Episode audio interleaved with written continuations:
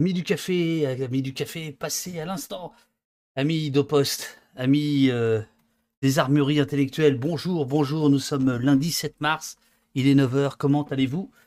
Euh, Comment allez-vous? Nous avons un invité très défavorablement connu de nos services qui est déjà venu ici, le voilà, c'est Olivier Herched. Bonjour Olivier, comment ça va? Bonjour David, ça va? Salut tout le monde. Je me suis gouré de boutons, je t'ai mis tout de suite d'entrée d'habitude, je te préviens, excuse-moi. Comment vas-tu Olivier? J'étais prêt. J'étais prêt, tout va bien. Comment vas-tu?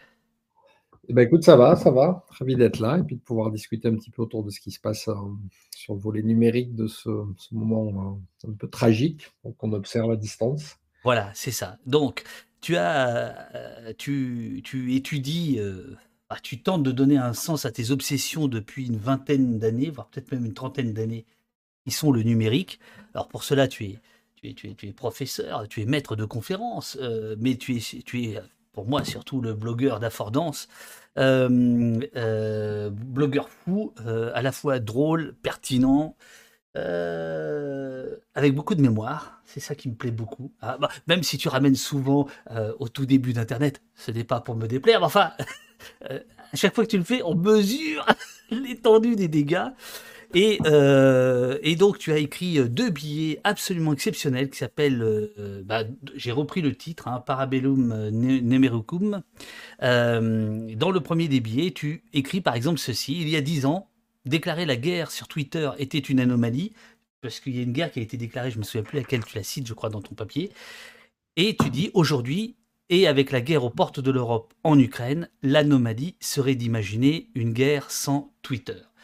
L'idée, c'est de parler de ça ce matin avec toi, euh, le numérique comme, euh, comme soldat de la guerre, d'une certaine manière, en tout cas comme, comme élément euh, peut-être central de la guerre. tu as beaucoup, beaucoup réfléchi, tu lis, tout ce qui se dit là-dessus. Alors on parlera évidemment de, ce qui se passe autour de Twitter, de Wikipédia, de Facebook, du hacking, et, et tu, tu, tu, vas jusqu'à parler de l'ubérisation des conflits.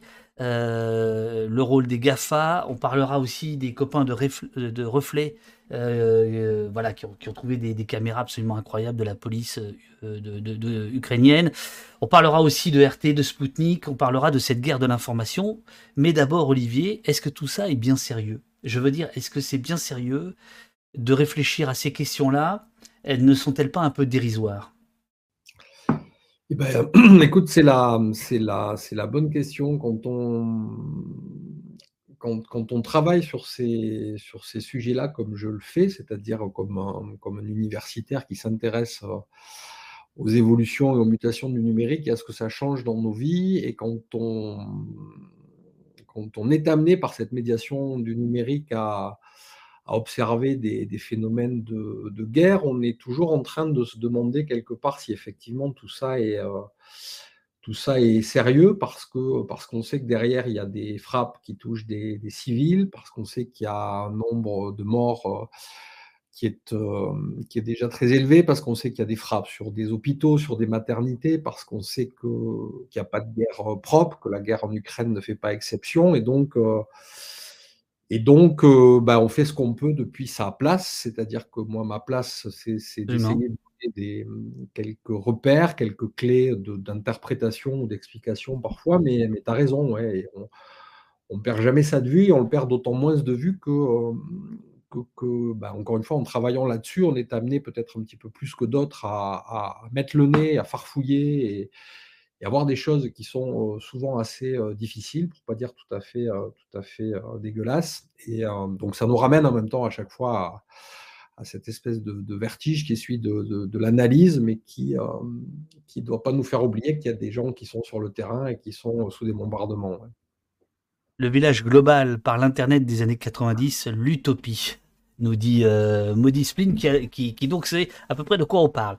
Euh, si tu, si tu veux bien, on peut aller réseau par réseau. Enfin, c'est comme, c'est comme tu veux, euh, Olivier. Moi, je vais, je vais boire tes paroles et je suis persuadé que le chat va, va aussi avoir plein de, plein de questions. Mais euh, là, je, je, citais donc ton premier papier euh, qui, qui parlait de Twitter. Alors évidemment, Twitter, c'est, c'est le fil d'info de tous les journalistes du monde.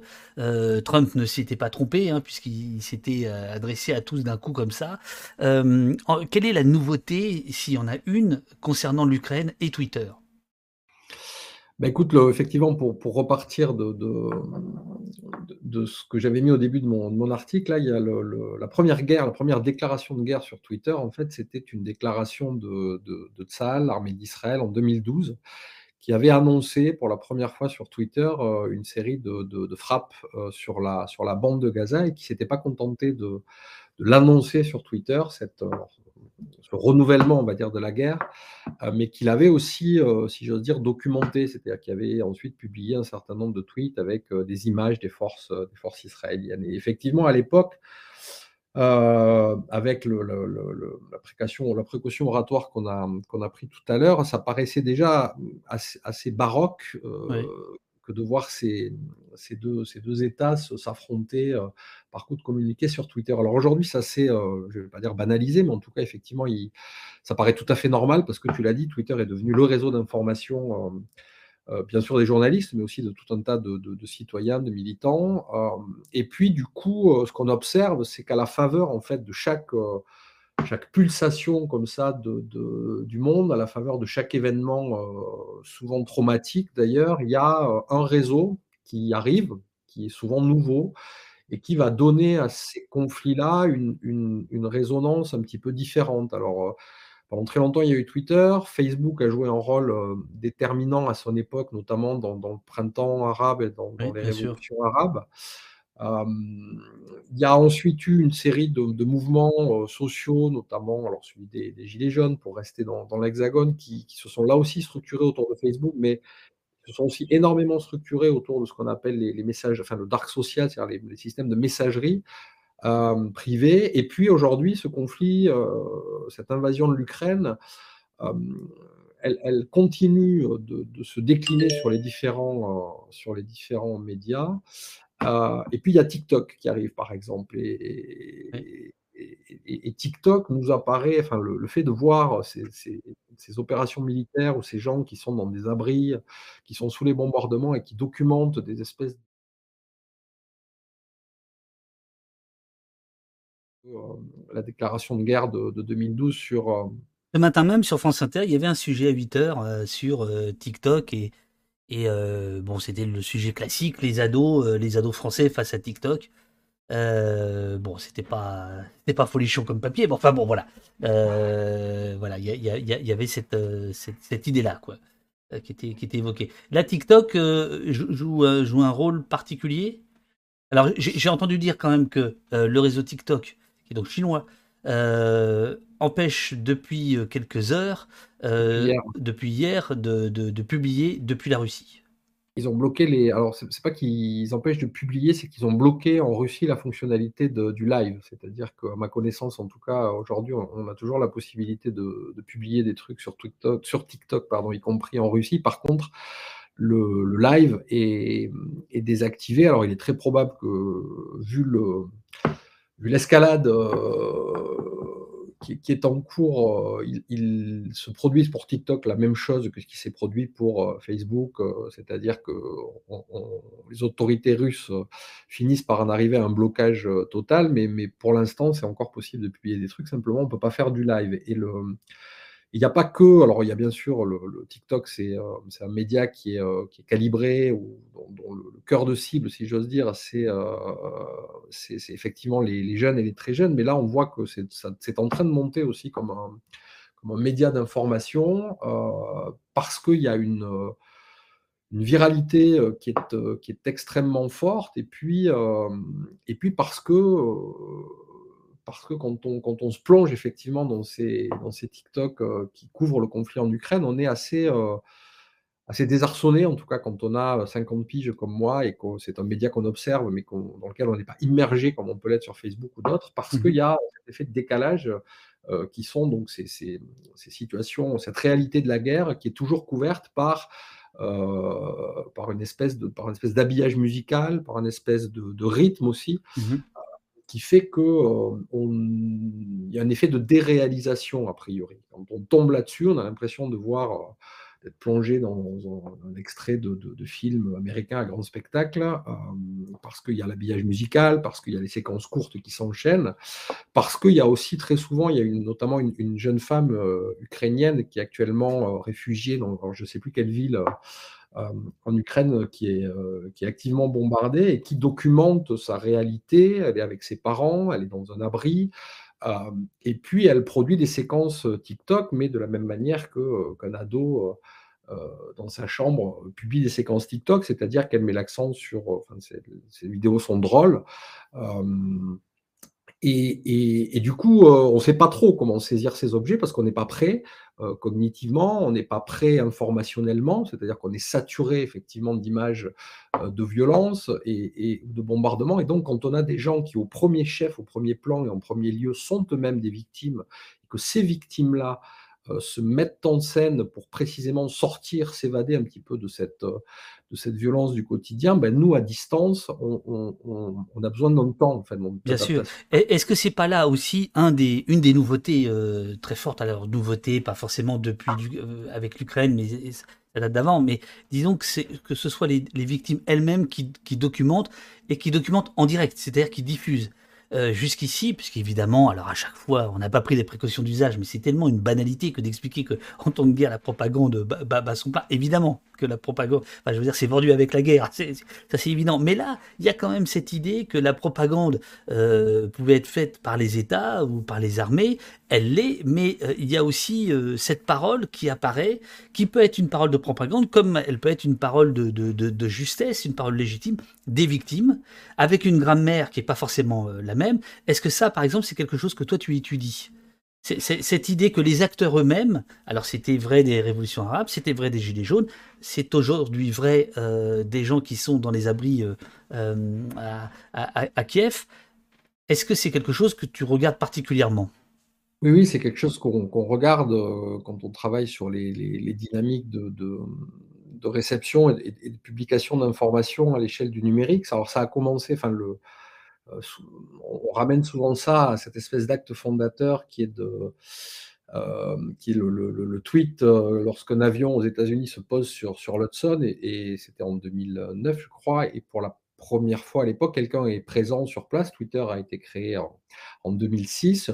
C'est en 2009 encore un média qui est relativement confidentiel. Et puis, il y a, il y a ce tweet avec cette vidéo, cette photo. Un avion s'est posé sur l'Hudson. Et à partir de là, effectivement, ce qu'on a appelé ensuite le, journalisme citoyen, euh, le fait que chacun d'entre nous, en fait, soit un émetteur euh, d'informations, euh, n'a fait que, grossir. Et du coup, ce qui se passe aujourd'hui en Ukraine, c'est à la fois totalement nouveau dans, ce que tu as très bien dit, c'est-à-dire dans la grand-mère qui, qui permet de, de, donner, de prendre la parole et, et de s'exprimer sur, le, sur le terrain des opérations. Et c'est en même temps presque une, banalité aussi que d'observer qu'aujourd'hui, dans la totalité des conflits, des situations de crise ou, des guerres, on a toujours cette parole citoyenne des acteurs qui va être médiée, médiatisée par des nouvelles machines que sont aujourd'hui,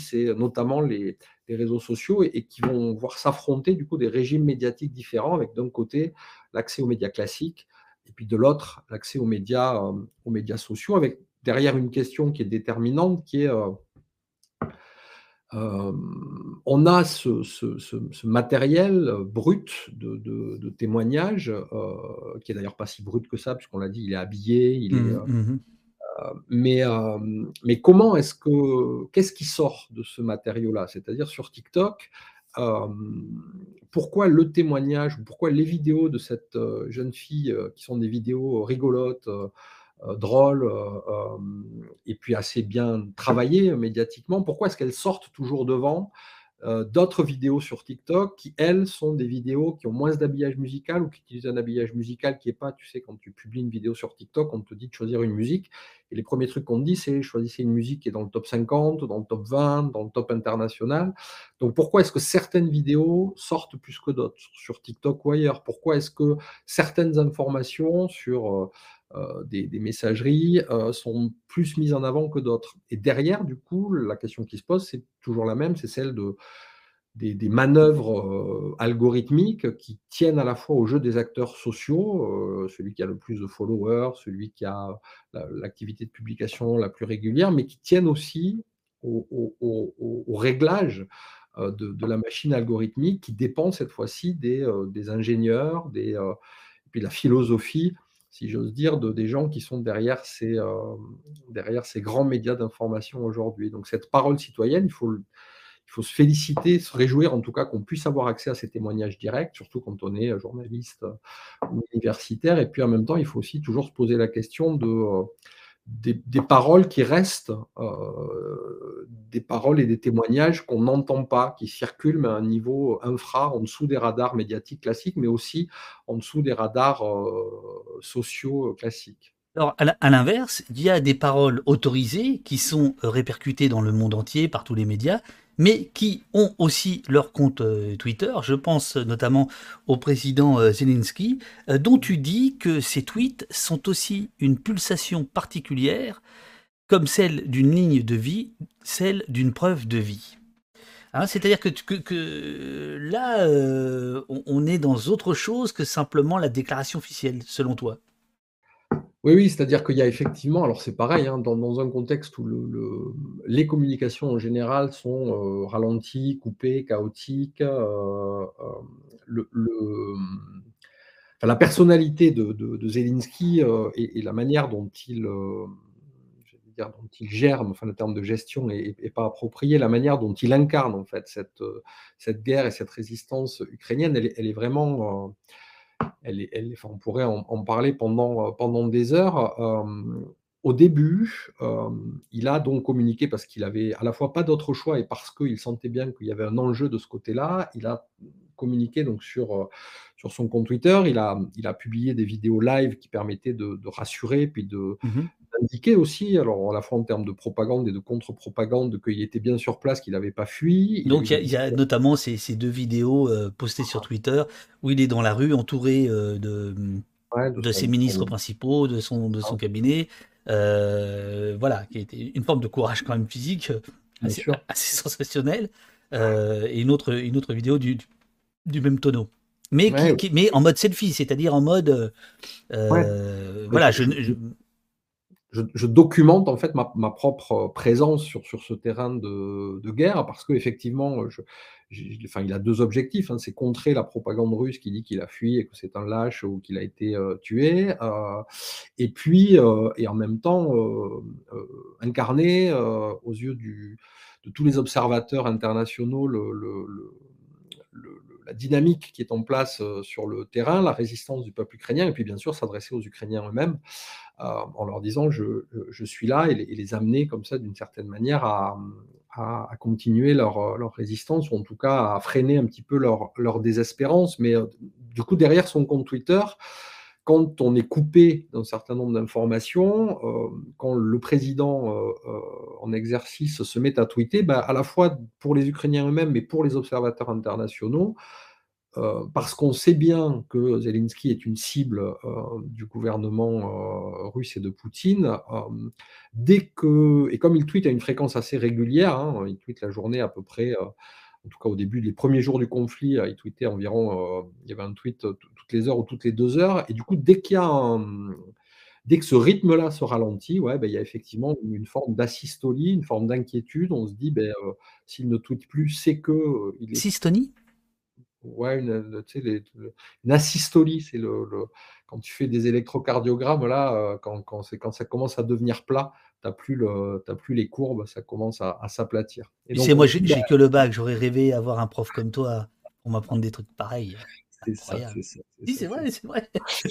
Euh, donc, euh, ouais, on s'inquiète, forcément, on s'inquiète parce que, effectivement, le, on se dit que c'est euh, c'est ouais, un petit fil de vie, c'est ça. C'est-à-dire que si, si ce truc-là est coupé, ben, on s'inquiète pour sa vie et puis on se dit surtout si ce média devient coupé, et même si Zelensky est toujours vivant, où est-ce qu'on va pouvoir retrouver cette parole? À, quel endroit, dans quel média, dans quel espace euh, numérique ou pas, va-t-il pouvoir continuer de, s'exprimer et, de, et de tenir en fait? Parce qu'il y a une incarnation qui est très forte. Alors en plus, puisqu'on parle là ce matin de, des médias, de la guerre et du numérique, la figure de Zelensky, elle est d'autant plus eh particulière en termes conflit, que c'est l'histoire est connue, un acteur, heu, mais que c'est aussi un scénariste, c'est-à-dire qu'il a écrit en partie le scénario de la sitcom qui s'appelait Serviteur du peuple et que, et que cette sitcom Serviteur du peuple, qui, lui a permis, en tout cas qui a été le contexte de son élection, elle a tissé déjà un lien qui est un lien fictionné et fictionnel Bien avec sûr. le peuple ukrainien et donc aujourd'hui, quand sur une réalité qui est la la la la plus dure, la plus, heu, heu, la plus terre à terre des réalités qui est celle, qui est celle de la guerre, on a à la fois cet, heu, cet homme politique qui vient, si j'ose dire, de la fiction et qui, heu, pour tenir sur le terrain de guerre, va se mettre à produire lui-même, non pas des fictions, mais des récits. Hem, bah, on est là aussi d'entrée dans un contexte qui est tout à fait inédit, heu, pour ce pour ce conflit-là. Alors, on va aborder les autres plateformes parce que toutes ont une politique différente et agissent beaucoup. Assez étonnant et tu es d'ailleurs, heu, toi-même, tu montres quand même ton étonnement sur leur rapidité à agir, que ce soit les gouvernements à bloquer les choses ou les sociétés privées à à modifier leur, heu, leur leur fonctionnement. Mais je vais quand même prendre des des questions à la volée du du chat. Il y a notamment Hortom qui te demande: «Est-ce que la guerre des réseaux a débuté avant l'invasion?» est-ce que tu avais regardé les choses? Ou est-ce que rétrospectivement tu as tu as pu voir, heu, des des des décisions qui ont été prises de part et d'autre, heu, qui montraient qu'il y avait un mouvement de réseau comme on parle de mouvement de troupes, par exemple? Alors il y avait alors, heu, rétrospectivement puisque avant que l'invasion ne se déclenche, je je travaillais pas sur ce sujet-là, donc après j'ai regardé effectivement, on a aujourd'hui des plus que des indices, on a un certain nombre de preuves qu'il y a notamment des opérations de cyberguerre qui avaient été menées, heu, par l'État russe et qui visaient, heu, hem, au travers d'un certain nombre de cyberattaques à, à essayer de paralyser un certain nombre de points, notamment des points de connexion pour, heu, permettre à l'armée russe de, faire son entrée, hem, voilà pour l'amont du conflit, hem, à ma connaissance sur la partie, sur la partie technologique. Et après dès que le conflit a été, dès que ça a démarré, tout ça a pris une ampleur, évidemment, colossale et la dimension de de hacking, enfin de de d'attaque cyber, heu, d'un côté comme de l'autre d'ailleurs, hein, aussi bien du côté russe que du côté, hem, ukrainien ou des soutiens occidentaux, heu, de l'Ukraine, heu, considérablement intensifié. Et est-ce que tu peux nous donner la météo des réseaux? C'est-à-dire au aujourd'hui, qu'est-ce qu'en Russie ou en Ukraine, le les peuples peuvent utiliser? Écoute, il y a plus il y a plus grand chose de, de de de ce qui fait, heu, ou de ce qui faisait en tout cas pour le peuple ukrainien comme pour le nôtre, la la quotidienneté de de l'accès au au réseau, à l'information et au et au divertissement. C'est-à-dire que tout est à peu près, hem enfin pardon, ta question c'était en Ukraine ou en Russie? Les. 2, les 2 mon général. Heu, donc en Russie, tout est coupé, il y a plus il y a plus Facebook, il y a plus Netflix, il y a plus, Alors ça, c'est coupé par le gouvernement russe? Alors c'est coupé, ouais, c'est coupé par le gouvernement russe qui a qui a d'abord commencé par ralentir, par freiner les accès, par, heu, demander à Facebook de ne par exemple, hein, de ne pas fact checker les, heu, les médias, heu, d'État, de et puis à l'inverse de Alors attends, ça ça ça c'est intéressant. C'est-à-dire que les autorités russes ont demandé à Facebook de ne Mmh. pas vérifier ce que, l'État russe pouvait dire. C'est en disant à Facebook, finalement: «Contentez-vous de rester ce que vous étiez au départ, heu, un canal et heu, vous n'êtes pas là pour éditorialiser». C'est assez intéressant parce que, heu Ah oui, c'est Eh oui. Ça ça nous ça nous ramène 20 ans en arrière, sur l'idée, est-ce que les plateformes sont là pour décréter ce qui est, heu, ce qui est autorisé, pas autorisé, valable, pas valable et cetera? Je je je je veux dire, abstraction faite évidemment de l'aspect censure, là, du gouvernement Ouais. russe, bon, mais su su sur le fond, c'est assez vertigineux comme question qui est posée. Bah, c'est vertigineux et puis effectivement la dimension centrale, enfin en tout cas moi dans mes travaux de chercheur, c'est cette question de l'éditorialisation. C'est-à-dire que de depuis qu'on a vu arriver, heu, les, premiers moteurs de recherche, euh, même avant Google, hein, euh, des trucs s'appelaient encore AltaVista, mais en tout cas depuis. Ah, ça, ça c'est ton dada, t'aimes bien placer toujours dans un papier, tu, tu places AltaVista, Ask Reeves, euh, Yahoo, non, ce serait trop. On a l'âge de ses artères et de ses usages aussi. Donc, bien sûr, bien sûr. Mais donc, quand Google arrive, en fait, avec son algorithme de, où il classe les informations par popularité, pour faire simple, on est un certain nombre de, de chercheurs à travailler dessus et à dire attention, le, ce que nous, le discours que nous vendent ces, ces sociétés, qui est de dire euh, nous, on, on s'occupe de rien, en fait, c'est le, tout ça s'organise automatiquement, mathématiquement, statistiquement. Euh, tout ça, c'est du bullshit, en fait, parce que derrière, il y a une vraie dynamique d'éditorialisation. Les algorithmes choisissent quelle information mettre en premier, mais il y a des gens qui règlent le curseur des algorithmes. Et donc, il y a des gens qui choisissent. Et pendant des années, Google, Facebook, Twitter, tous ces gens-là nous ont expliqué qu'à aucun moment, effectivement, ils n'éditorialisaient, que pour eux, il y avait les, sorties du Zuckerberg qui disaient nous, on ne veut pas être l'arbitre des vérités, euh, ça, tout ça ne nous concerne pas comme une espèce de truc éthéré au-dessus de, au-dessus du débat social, alors qu'en fait, derrière, on documentait euh, tous les jours le fait que, bien sûr, les plateformes faisaient des choix. Pour, résumer, pour résumer, ceux qui ne connaissaient pas les tenants, c'est Facebook se disait, comme les hébergeurs du début du web, nous, on est la poste. C'est-à-dire qu'on achemine les messages, mais on ne regarde pas le contenu de, ce qu'il y a à l'intérieur de l'enveloppe. Nous, ce qu'on fait, c'est distribuer l'enveloppe ou le, ou le colis. En réalité, on s'est rendu compte qu'il y avait des enveloppes qui étaient distribuées plus rapidement que d'autres, plus massivement que d'autres, etc. Et que Comment Qui étaient ouvertes, qui regarder le contenu pour décider si ça devait aller plutôt vite ou plutôt pas vite. Voilà. Et, et, là, ce que le conflit, enfin ce que la situation, en tout cas des médias sociaux au travers de ce conflit, permet de, d'expliciter une nouvelle fois, c'est le fait que, bien sûr, euh, il y, y, y, a des choix qui sont faits par les plateformes pour la mise en avant de certaines publications, de certains médias, que bien sûr, du coup, Facebook avait, euh, comme depuis la présidence euh, Trump, depuis les crises du Covid, depuis tout un tas de choses, mis en place un système de fact-checking, c'est-à-dire en dessous de certains posts, vous voyez un petit bandeau qui disait attention, ce truc-là n'est pas vérifié, ou euh, si c'était une info sur la vaccination, par exemple, vous aviez automatiquement le lien en France vers le site du ministère de la Santé. Bref, euh, ça, c'est de l'éditorialisation. Et donc là, pendant le conflit, au début, bah, tous les médias, y compris RT, Sputnik, avaient libre antenne sur, sur Facebook. Et Facebook a donc commencé à fact-checker ces médias-là, ou en tout cas mettre des petits messages d'avertissement. Et à partir de là, le, le, le, le, Roskomnadzor, qui est l'organe, qui est à la fois le ministère des télécommunications euh, russe, mais qui est une espèce aussi de, ministère de l'information, a dit euh, euh, vous arrêtez de fact-checker nos médias.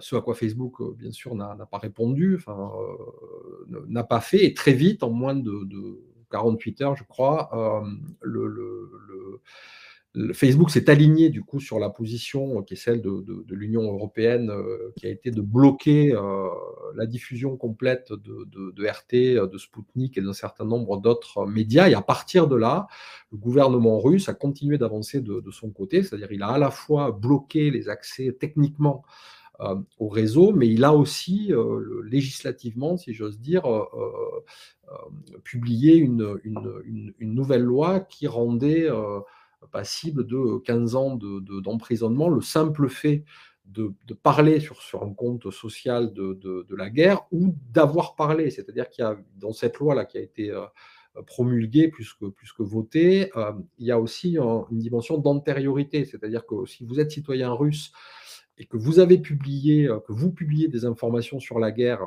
vous allez directement à la case prison. Mais en plus de ça, si vous aviez, dans les semaines, dans les mois précédents, publié des éléments d'information euh, défavorables, on va dire, euh, à, Poutine et à ce qui se passe actuellement, ben, vous êtes aussi euh, susceptible d'être condamné pour, pour tout ça. Donc, en Russie. Condamné à 15 ans de prison. Voilà, c'est ça. Donc, en Russie, aujourd'hui, pour s'informer, il y a, y a comme espace de liberté, puisque là aussi, les, rares espaces de liberté, radio, télé et, et et, journaux euh, sont, euh, ont été fermés. Euh, comme le, dernier espace d'information, c'est effectivement les canaux Telegram ou, des outils de ce type-là, mais à laquelle la, population russe, pour plein de raisons, et là je ne suis, pas spécialiste, mais je vous invite à aller regarder ce que, ce que raconte une collègue en sciences politiques qui est travaille sur les, sociétés post-soviétiques, qui s'appelle Anna Colin Lebedev, qui a un compte Twitter et qui commence à l'avoir et elle, elle, documente ça vraiment de manière très, très, très fine et très, très passionnante. Et, elle explique bien qu'en fait, sur la, pour faire très simple et pour aller très vite, sur, sur l'ensemble de la population russe, il y a en gros 5% euh, de, de, la population qui arrive euh, à, s'informer en dehors de, de des, des, autoroutes euh, balisées par, par le régime et par la propagande d'État, et qu'aujourd'hui l'enjeu, c'est que ces 5% puissent continuer d'avoir un accès à une information non validée par le régime et puissent euh, éventuellement la, la disséminer par, par le bouche à oreille. Voilà. Et puis en Ukraine. Euh, Donc là, là, on a parlé de, on a parlé de, de, Facebook, de Twitter euh, en Russie. qu'en est-il de Google? Qu'en est-il de, des autres?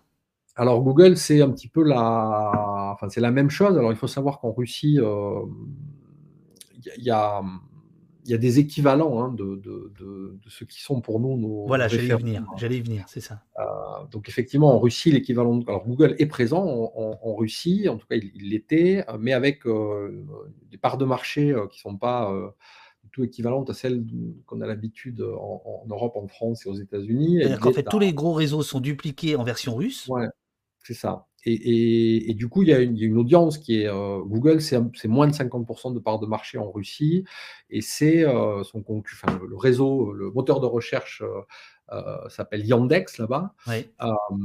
et là aussi, alors Google aujourd'hui, comme pour les autres, hein, le gouvernement russe a demandé à Google de ne pas publier un certain nombre d'informations, de et donc, il, a bloqué là aussi, ou il a ralenti, à ma connaissance, Google n'est pas interdit euh, aujourd'hui, là au moment où on, discute, mais en tout cas, les accès sont tellement ralentis et dégradés que euh, dans les faits, il est, à peu près inutilisable.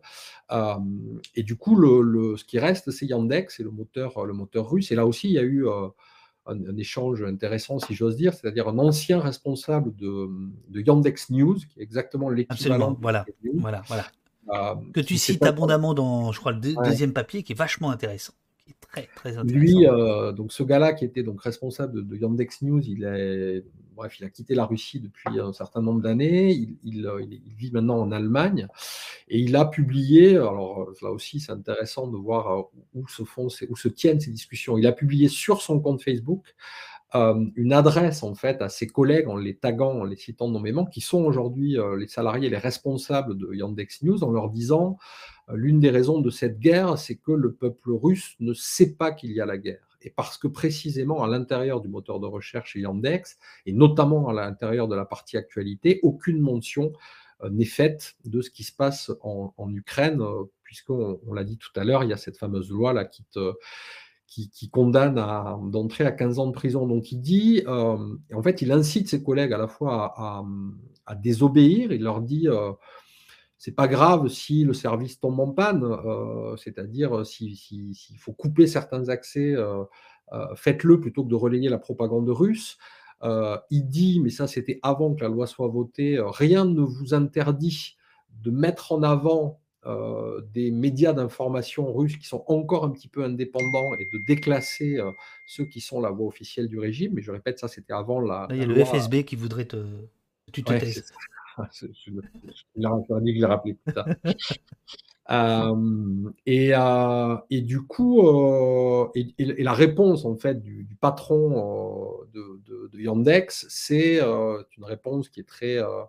on sent bien toute la pesanteur, bien sûr, de, du, régime qui dit en gros, euh, écoutez, nous, l'important, c'est euh, euh, la, la, la, santé de, nos collaborateurs et, le, et donc, bref, on va pas, on va, on va pas, on va faire ce qu'on nous dit de faire et puis, et puis fermer le banc. Donc, donc, les moteurs de recherche ne sont plus non plus un espace, y compris Google qui est quasiment bloqué et, Yandex en tout cas qui est le moteur euh, officiels sans, le dire euh, ne, sont plus du tout non plus des espaces d'information. Donc c'est vraiment euh, tout ça est très de plus en plus réduit comme une comme une peau de chagrin et, en Ukraine c'est pas beaucoup mieux parce que bah, parce que c'est compliqué et puis parce qu'il y a effectivement un, problème qui est un problème d'accès aux services, un problème de connexion. Avec là aussi des choses qui sont, hem, alors, heu, intéressantes quand on a la chance de pouvoir les regarder, heu, de loin et sans être sous le feu des bombes, mais qui, qui sont que, par exemple, on a, là aussi des c'est c'est comment dire? C'est, on a un gars comme Elon Musk, Oui, oui. patron de patron de Tesla, entre autres, grand grande figure, heu, paroxystique de la de la Silicon Valley, de de de la tech américaine Ouais, il a a 40 des des des parts de poste, hein. Tu Ouais, beh, oui, oui, c'est pour ça que ah, je je il il mise il mise toujours, tu sais, sur les trucs de de d'avenir, quoi. C'est ça, c'est ça, il a raison, il sent il sent les bons coups. C'est ça qui fait sa force et donc ce gars-là, heu, il il déploie, il a une un service qui s'appelle Starlink, qui sont des des satellites qu'il déploie dans l'orbite terrestre basse, pardon et qui lui permettent, en fait, de de jouer le rôle de de fournisseur d'accès à internet, pour faire simple. Voilà, c'est ça. Hem et donc il a été interpellé, alors ça aussi, alors même chose, c'est intéressant de voir, heu, qui parle à qui et et et par quel canal passent ces communications. Donc en fait, le le Cédric O ukrainien, c'est-à-dire qui est vice-premier ministre et qui est ministre des télécoms, heu, ministre du numérique, pardon, heu, en Ukraine, a interpellé directement sur Twitter Elon Musk en lui disant, «On a, heu, l'infrastruc enfin, on est victime de cyberattaques massives, la et puis il y a des bombardements qui font que, la connexion terrestre, à internet devient de plus en plus compliquée dans des régions d'Ukraine, donc envoie-nous des satellites, Starlink pour nous aider à maintenir la connexion». Parce que là aussi, heu heu, en termes, géostratégiques, en termes de commandement militaire, le fait de pouvoir disposer d'une connexion internet stable, aujourd'hui, pour la conduite des armées sur un terrain d'opération est un des éléments absolument, absolument vital et donc Elon Musk répond sur Twitter. Il dit: «OK» et en moins en quelques heures, il dit: «J'ai déployé au-dessus de l'Ukraine, une couche de satellites Starlink va pouvoir prendre le relais». Donc rien que ça, C'est dément, heu, c'est dément. voilà, c'est abstraction faite de de Bien sûr, bien sûr. de tout le reste, on est vraiment dans une espèce de série, heu, Netflix où on a cette espèce de milliardaire dans un pays en guerre qui dit: «Pas de problème, je t'envoie des satellites» parce que le ministre l'a interpellé sur Twitter. Donc bon, déjà, c'est complètement fou. Alors après derrière, heu, c'est pas tout Alors déployé Net Net Netflix qui a décidé, je crois, cette nuit d'arrêter ses services, heu, en Russie. Ouais. Ouais, il coupe tout, Alors tout je justement quand, heu, il y a une question du du chat de de Veuve Chicot, heu, sur, sur cet aspect, on va dire géo, heu, géostratégico, heu, politique. Heu, quid du rapport de force Taïwan-Pékin dans l'info et les réseaux sociaux? Poutine fait-il des émules en termes de guerre d'information? Puisque, bah, tu parlais de TikTok, qui est qui est un réseau, heu, chinois, donc là, il y a quelque chose de d'extraordinaire derrière aussi tout ce dont tu es en train de nous parler. C'est qu'il y a aussi, heu heu, la Russie, les États-Unis avec les GAFAM et les Chinois. C'est-à-dire que là, il y a bon, au passage, l'Europe, là, l'Europe n'existe pas. Enfin, d'un point de vue, d'un point de vue des des plateformes, ça n'existe pas.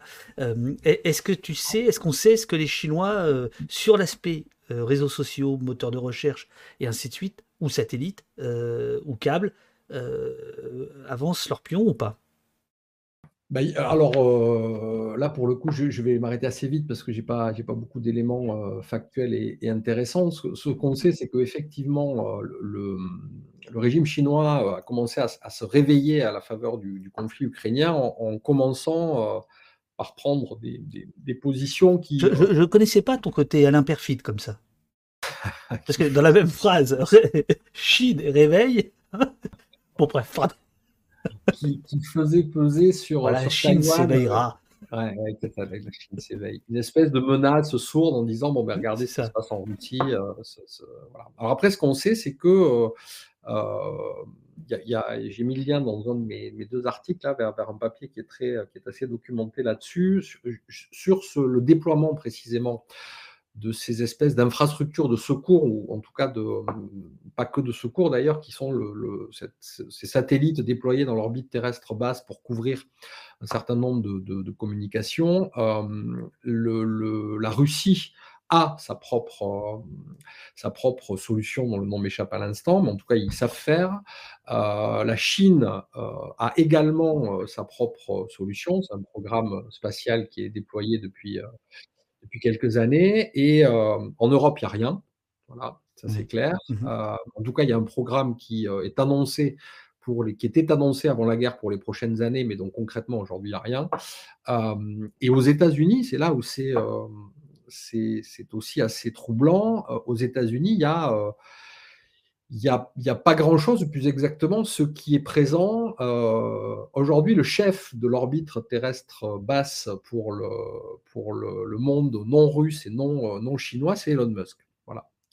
Euh, alors Elon Musk, il bosse avec la NASA, il bosse avec les agences d'État gouvernementales américaines, euh, mais aujourd'hui, euh, le fait de décider de déployer des satellites au-dessus de l'Ukraine, c'est Elon Musk qui a la décision. C'est pas le chef d'état-major des armées américaines, c'est pas le commandement intégré de l'OTAN, c'est Elon Musk. On, qui a la on, va pas faire les malins. On ne sait absolument pas s'il est autorisé euh, ou pas. Euh, si on, voilà, on n'en sait rien. Voilà la, la, enfin, le, On peut imaginer qu'il n'y a pas beaucoup d'innocence non plus dans tout ça. Mais enfin, bon. Euh, euh, le, le, prochain, pardon, qui a, qui a l'autre euh, milliardaire tech qui est en train de, de, déployer là aussi sa propre, sa propre armada de, de satellites, c'est Jeff Bezos, qui, qui a l'autre programme le plus avancé aujourd'hui euh, c'est-à-dire prêt à être déployé. Euh, donc là aussi, on voit bien qu'en termes de... C'est toujours pareil, hein, ça nous ramène... Pendant des années, on nous a raconté, on a eu raison de le faire, l'histoire de la, de la globalisation, de la fin euh, de la vision bipolaire du monde, de la fin de la guerre des blocs, etc. Ce que, ce que démontre avec une puissance cataclysmique ce, ce, qui est en train de se passer en Ukraine, c'est que c'est qu'en fait les blocs non seulement ils sont toujours là, le bloc de mmh. l'Est, le mmh. bloc de l'Ouest, que ces blocs, effectivement, aujourd'hui, leur, euh, leur, euh, leur, poste avancé et leur commandement intégré, c'est celui de Facebook, euh, de YouTube, de Google, etc. Et que, et que l'Europe, quelque part, est un petit peu en slip, quoi. C'est-à-dire que on est pris entre, on, est, on reste pris entre deux feux quand on entend parler des questions de souveraineté technologique euh, dans l'échiquier politique euh, actuel, ça prête le plus souvent à, sourire ou à rire un petit peu, un, petit peu jeune. Mais la réalité, là, c'est qu'effectivement, on est en slip et que, alors, ça ne veut pas dire qu'on n'a pas de qu'il n'y a pas d'échelon politique important, puisqu'on l'a vu, euh, c'est le, Conseil européen, qui est à l'initiative d'Ursula von der Leyen, là, qui a acté le fait de bloquer, par exemple, et d'interdire de tout espace médiatique numérique ou non numérique les médias euh, de propagande et les médias d'État. Euh, Alors,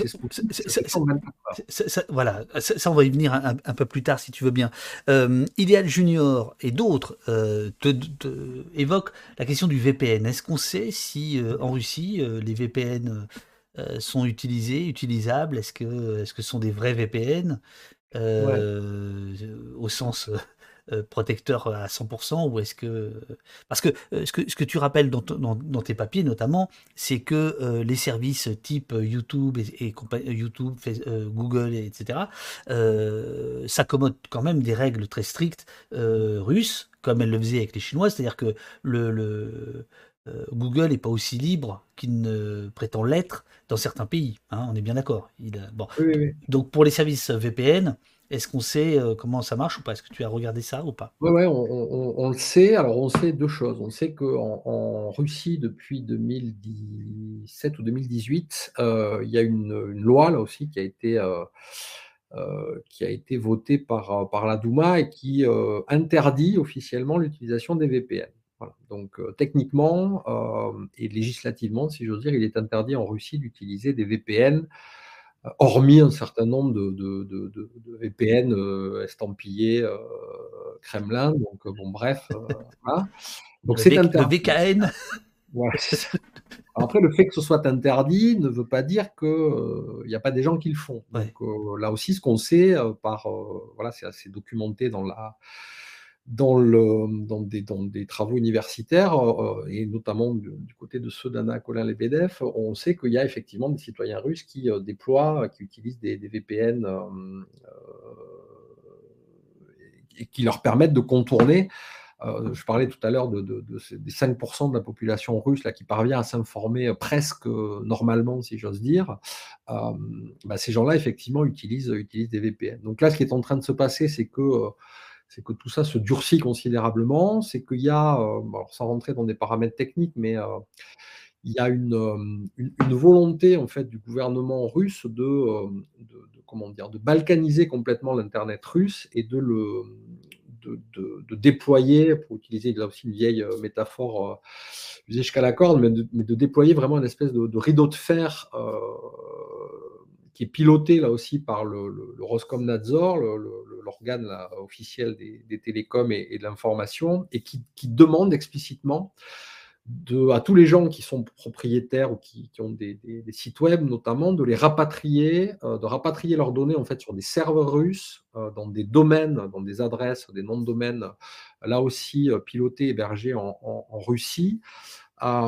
Et donc là aussi, il se passe quelque chose qui est assez important à observer, mais à l'échelle cette fois-ci de, la, de, la de la manière dont est structuré l'Internet mondial.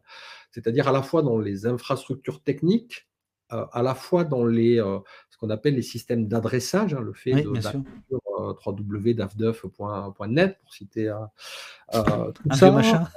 un vieux machin. tout ça, tout ça est en train de, enfin l'État russe en tout cas, ça fait partie de, cette autre guerre aussi, qui n'est pas celle des bombes, mais qui est celle de, l'enfermement technique de, cet espace, qui est un vrai espace et qui est l'espace, numérique. Je, je, n'ai pas vu trace dans, dans tes deux papiers euh, euh, de, de Thor, euh, d'Onion par Thor, euh, qui est évoqué d'ailleurs par le, chat par 12-12 trop, qui était quand même la, grande idée il y a 10-15 ans. On nous expliquait qu'il fallait utiliser Tor, puisqu'en utilisant Tor, on permettait à, des gens, à des dissidents, quels que soient les pays, d'avoir de, accès à un Internet sécurisé. tu n'en parles pas, me semble-t-il, parce que ça veut dire que c'est passé d'usage, de, de mode, que ça ne fonctionne pas. Qu'est-ce que non, non, je n'en parle pas parce que je, c'est compliqué d'être exhaustif. Et euh, non, non, Thor est. Alors, j'ai pas de. Très sincèrement, j'ai pas d'infos particulières sur le fait que Thor serait euh, plus particulièrement utilisé en Russie ou en Ukraine dans ce contexte-là. Ce qui est sûr, c'est que ça reste un, navigateur qui est utilisé par tous les, par tous les activistes euh, parce qu'il continue d'être précisément une un outil qui permet hein, de, enfin, je sais pas si, enfin bref, Tor c'est un vrai navigateur, mais le, euh, plutôt que de se connecter directement d'un point A à un point B avec ce point A qui devient localisable, bah, Tor automatiquement et euh, par défaut euh, fait passer par un certain nombre de, réseaux qui permettent d'anonymiser, de sécuriser la connexion. Donc ça reste un, ça reste un outil utilisé et efficace dans le cadre de, cette, euh, de cet accès à l'information, de cette cyberguerre, mais après, je n'ai pas de, données précises sur euh, est-ce qu'il est utilisé spécifiquement ou davantage pendant, pendant le conflit en, Russie. Il est très probable que, que, le jour où prochainement, j'espère, cette page-là se, se, tournera, on, aura là aussi le mmh temps de regarder comment se sont redéployés de manière beaucoup plus fine euh, les usages et qu'est-ce qui a émergé. Là, pour l'instant, ce dont on a la certitude absolue, c'est qu'en fait, l'essentiel des informations, ce qui domine la propagande comme la contre-propagande, tout ça se passe vraiment à un niveau infra, en dessous du niveau des radars, par le biais de messageries sécurisées comme peuvent l'être euh, WhatsApp, Telegram, etc. Et c'est des canaux qui mobilisent le, groupe euh, Telegram Ukraine Now. Il, y a 3-4 jours, je crois, il était à plus d'un million de,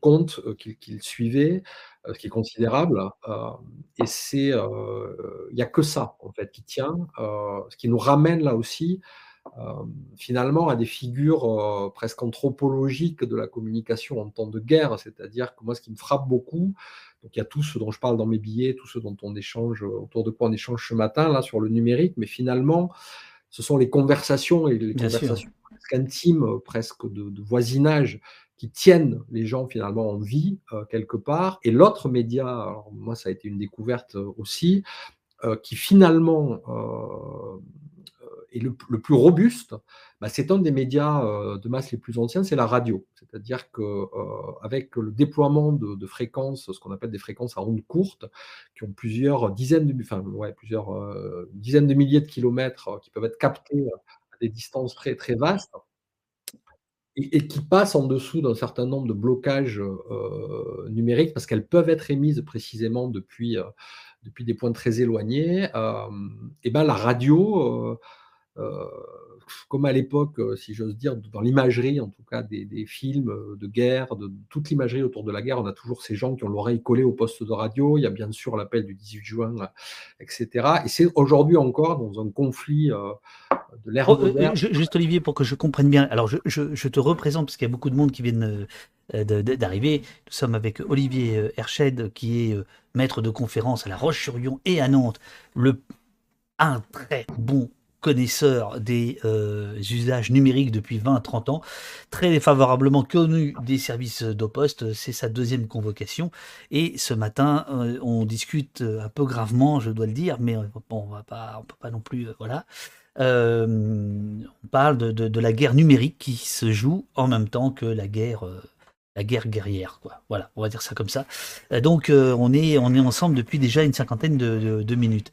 Euh, pour que je comprenne bien, le, les ondes radio, c'est moins gérable, c'est moins que qu'Internet en fait c'est, tu peux pas couper des ondes radio par définition, tu vois? C'est-à-dire que, hum, enfin bon, il y, a toujours des moyens. Il suffit d'envoyer de, bombarder le, bombarder l'émetteur, mais quand l'émetteur est situé euh, en dehors d'Ukraine, quand il est en Europe, quand il est euh, au Royaume-Uni, c'est le cas de la, BBC par exemple, a, lancé, euh, a déployé deux, deux enfin, s'est installé, si j'ose dire, sur deux fréquences, deux fréquences, pardon, pour déployer avec ce système qu'on appelle des, ondes courtes, c'est-à-dire des fréquences qui sont émises depuis le Royaume-Uni, mais qu'on peut facilement capter euh, euh, en Ukraine et, en Russie, mmh pour euh, ben là aussi permettre à des Ukrainiens de se tenir informés en ukrainien avec des infos qui viennent, qui ne sont pas qui sont pas des informations, euh, qui sont pas des informations censurées. Et effectivement, quand tu veux couper l'accès à Facebook côté euh, le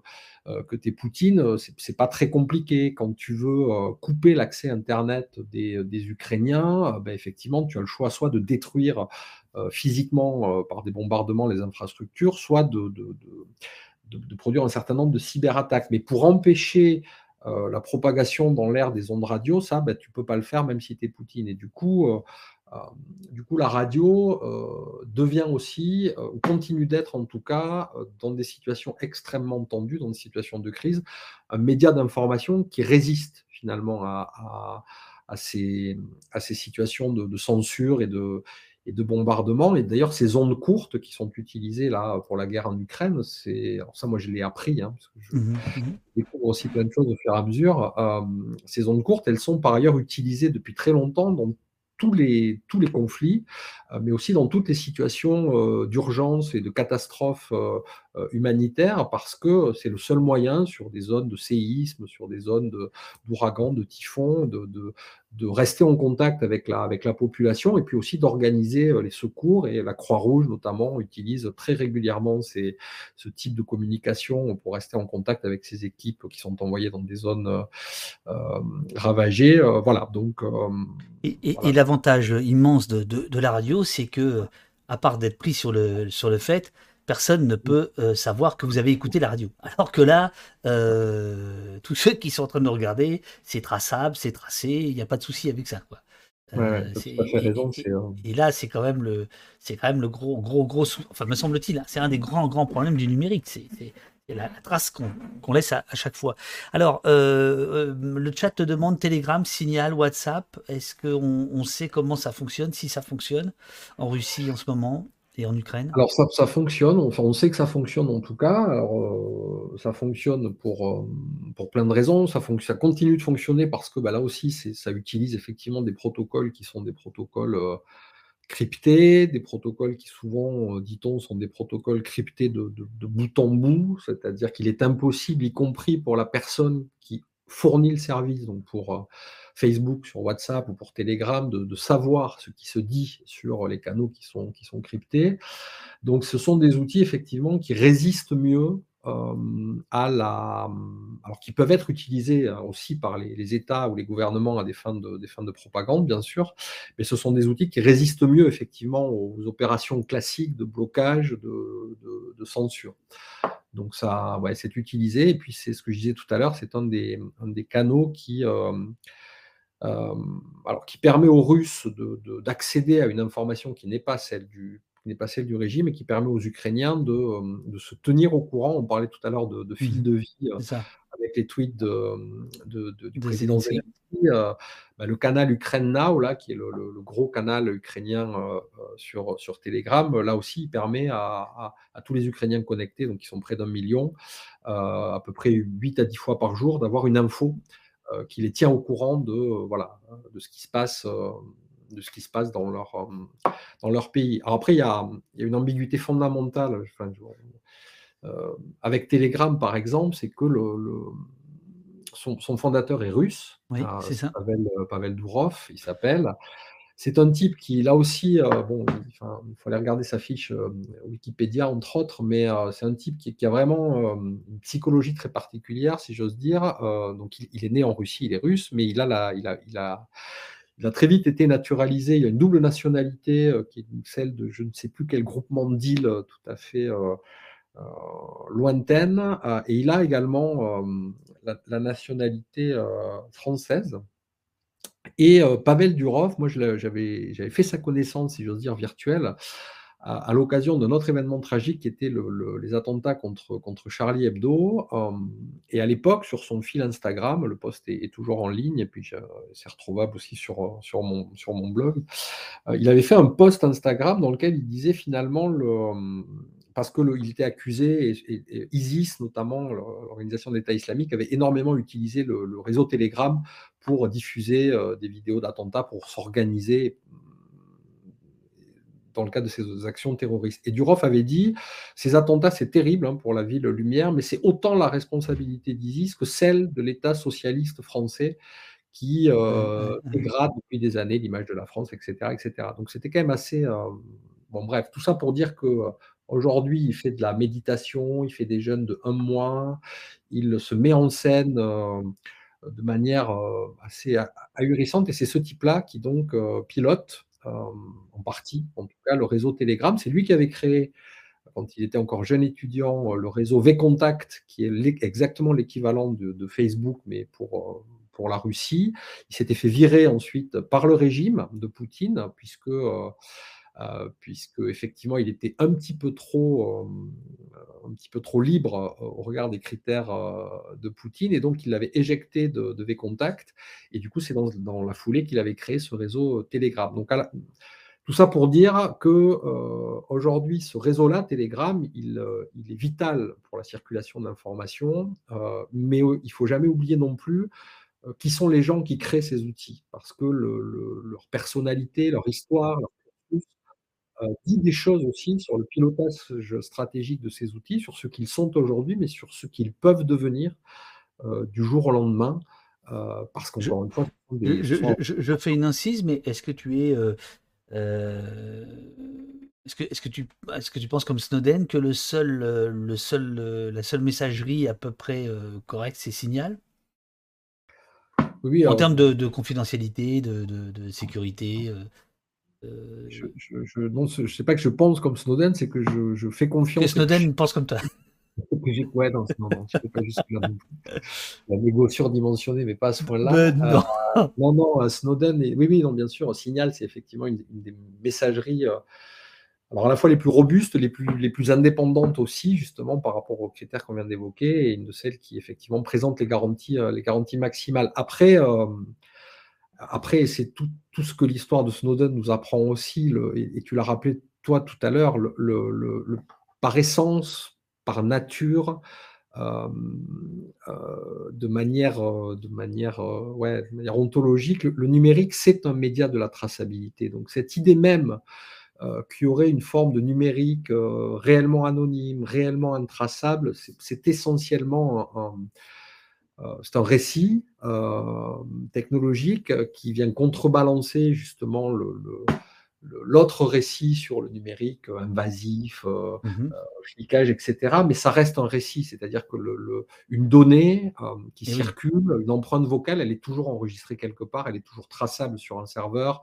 Quand des communications sont cryptées, qu'on nous dit que des communications sont cryptées de bout en bout, on sait, ça a été là aussi documenté dans différentes affaires, qu'il y a des moyens de lever ce cryptage, alors en intégralité ou, euh, ou en partie. Donc de toute façon, il faut accepter euh, que euh, dès qu'on est dans cet espace et dans ce territoire numérique, on appuie sur le bouton enregistrer et qu'à un moment donné, cet enregistrement, quelqu'un peut y avoir accès ou peut, le, ou peut le sortir. Alors heureusement, il y a quand même le navigateur Tor, il y a effectivement le signal, il y a quand même des outils qui tiennent la route, hein, c'est-à-dire dans lesquels n'importe qui ne peut pas aller voir ce que vous êtes allé raconter mais il faut accepter ce, jeu-là, quoi, qui est de, que tout sera traçable. Alors, il y a, euh, parce que c'est un peu ta, euh, ton obsession, tu essaies de trouver quand même dans les usages d'aujourd'hui euh, presque l'utopie d'hier ou comment on peut contourner des choses. Et dans tes deux papiers, tu reviens notamment sur ce qu'on pourrait appeler des détournements d'usage,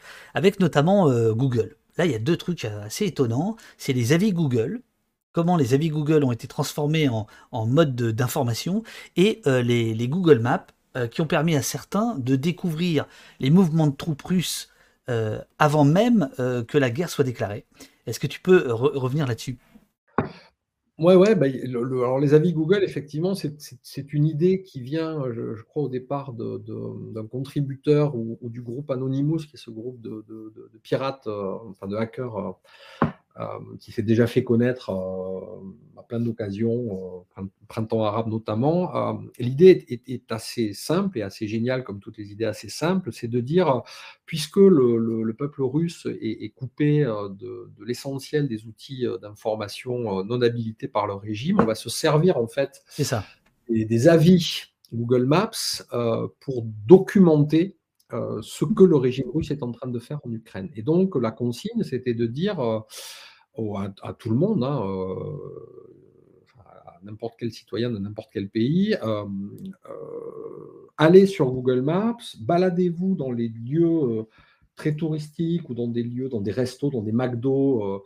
En, Russie, mettez 5 étoiles. Commencez par mettre 5 étoiles parce que effectivement, dès qu'il y a 5 étoiles, les avis vont être beaucoup plus visibles. On retrouve les, débats sur les déterminismes algorithmiques qu'on avait tout à l'heure. Et puis, dans la vie, euh, commencer par mettre, pour que ce ne soit pas détecté non plus par l'algorithme, un, truc sympa sur le, restaurant, par exemple, ou le, lieu mmh touristique. Mmh. Dites, euh, j'ai super bien bouffé, c'était très bon. Et tout de suite en dessous, ben, euh, copier-coller ou ajouter un élément d'information sur le fait que l'armée russe est en train de bombarder des hôpitaux, des maternités, sur le fait que les soldats russes apparaissent totalement désorientés pour une guerre qu'ils n'avaient pas prévu de faire. Donc, documenter ce qui se passe sur le front. Ce qui est donc une manière de, là aussi, de se saisir d'un territoire euh, numérique qui n'est pas fait pour ça initialement et de le détourner, de le, contourner euh, pour, euh, ben, pour en faire un outil d'information à un endroit où on ne s'attendait pas à trouver ce type-là d'information. Et ça, c'est quand même c'est génial.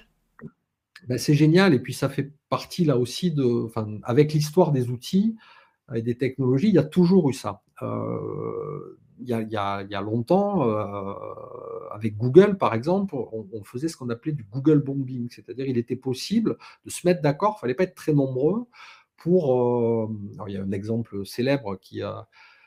Qui, en plus bon, est assez rigolo de mon point de vue en tout cas, mais il suffit par exemple de se mettre d'accord, on crée des sites web et puis sur nos blogs respectifs, on va mettre un lien vers la, vers la, page du président euh, de la République de l'époque, qui était Nicolas Sarkozy, vers la page euh, de l'Élysée où il y avait sa, bio, et sauf que le texte de ce lien, ça va être une insulte. Donc en l'occurrence, à l'époque, c'était euh, trop du cul. Et donc on a des, liens cliquables, le texte est trop du cul, quand on clique dessus, on tombe sur la page de l'Élysée où il y a la, la vie et l'œuvre de Nicolas Sarkozy. Et le truc, c'est que Google, qui là, pour le coup, fait son boulot algorithmique, si on est quelques-uns à faire ça, et si on est quelques-uns à le faire de manière un petit peu coordonnée, quand fais, gaffe, fais gaffe parce que je, me demande s'il y a prescription. quand on va avec Sarkozy, je pense qu'il a d'autres affaires en cours. C'est pour ça que je prends cet exemple-là. Il doit avoir d'autres. Euh.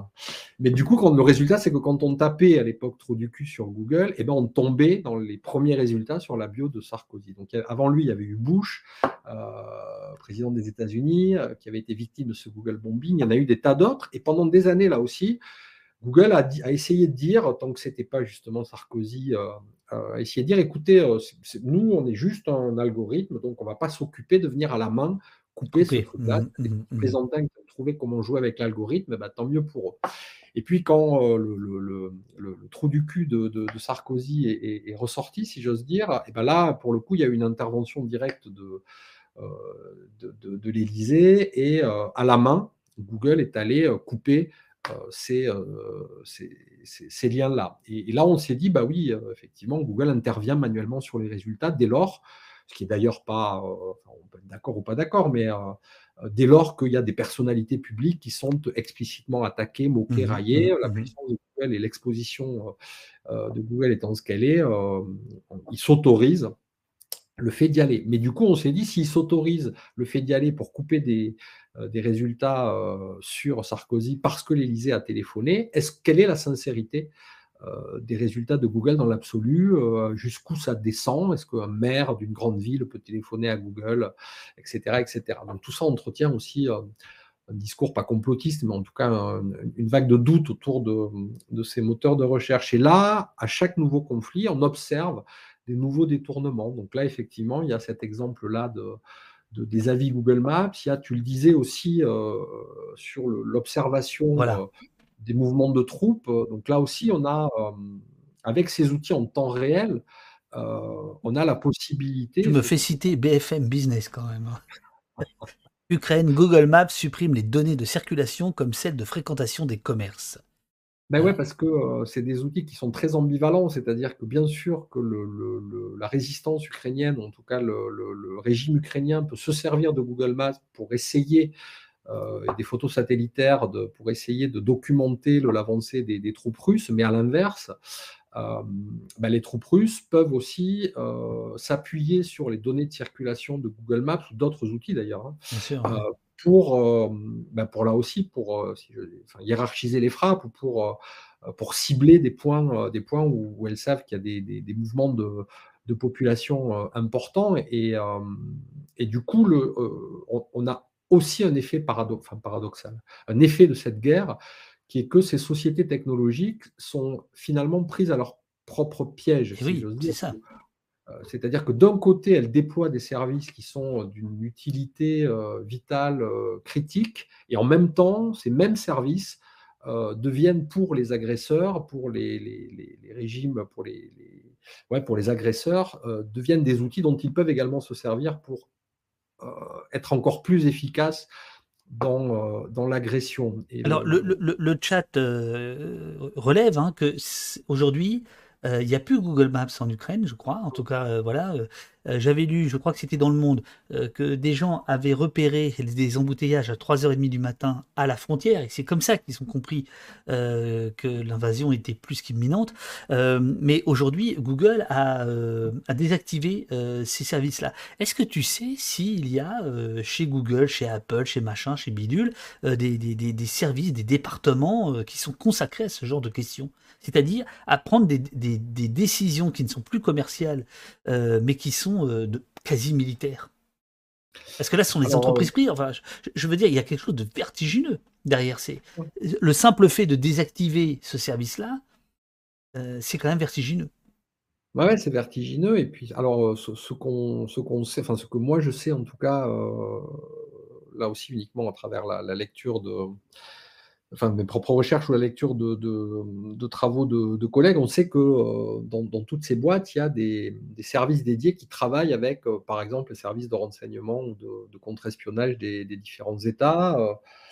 Euh, pour les questions précisément de terrorisme. on sait aussi que chez Facebook, par exemple, sur les, sur les questions de, pédophilie, de pédopornographie, il y a il y a une collaboration avec, le, avec les services de, l'État français, euh, mais on n'en sait pas beaucoup plus. Alors pour des raisons qui sont tout à fait, euh, de dire, légitimes, hein, parce que si nous on le sait, et eh ben les organisations terroristes le, potentiellement le savent aussi, mais, mais ouais, comme, comme tu le dis là, quand on est sur des, sur des conflits, des terrains de guerre, bah, on s'aperçoit que ces sociétés-là, elles ont une, une responsabilité qui est, qui est éminente et qui est, beaucoup plus trouble que celle qu'ont les États. C'est-à-dire que un État, tu peux, alors en temps de guerre, c'est compliqué,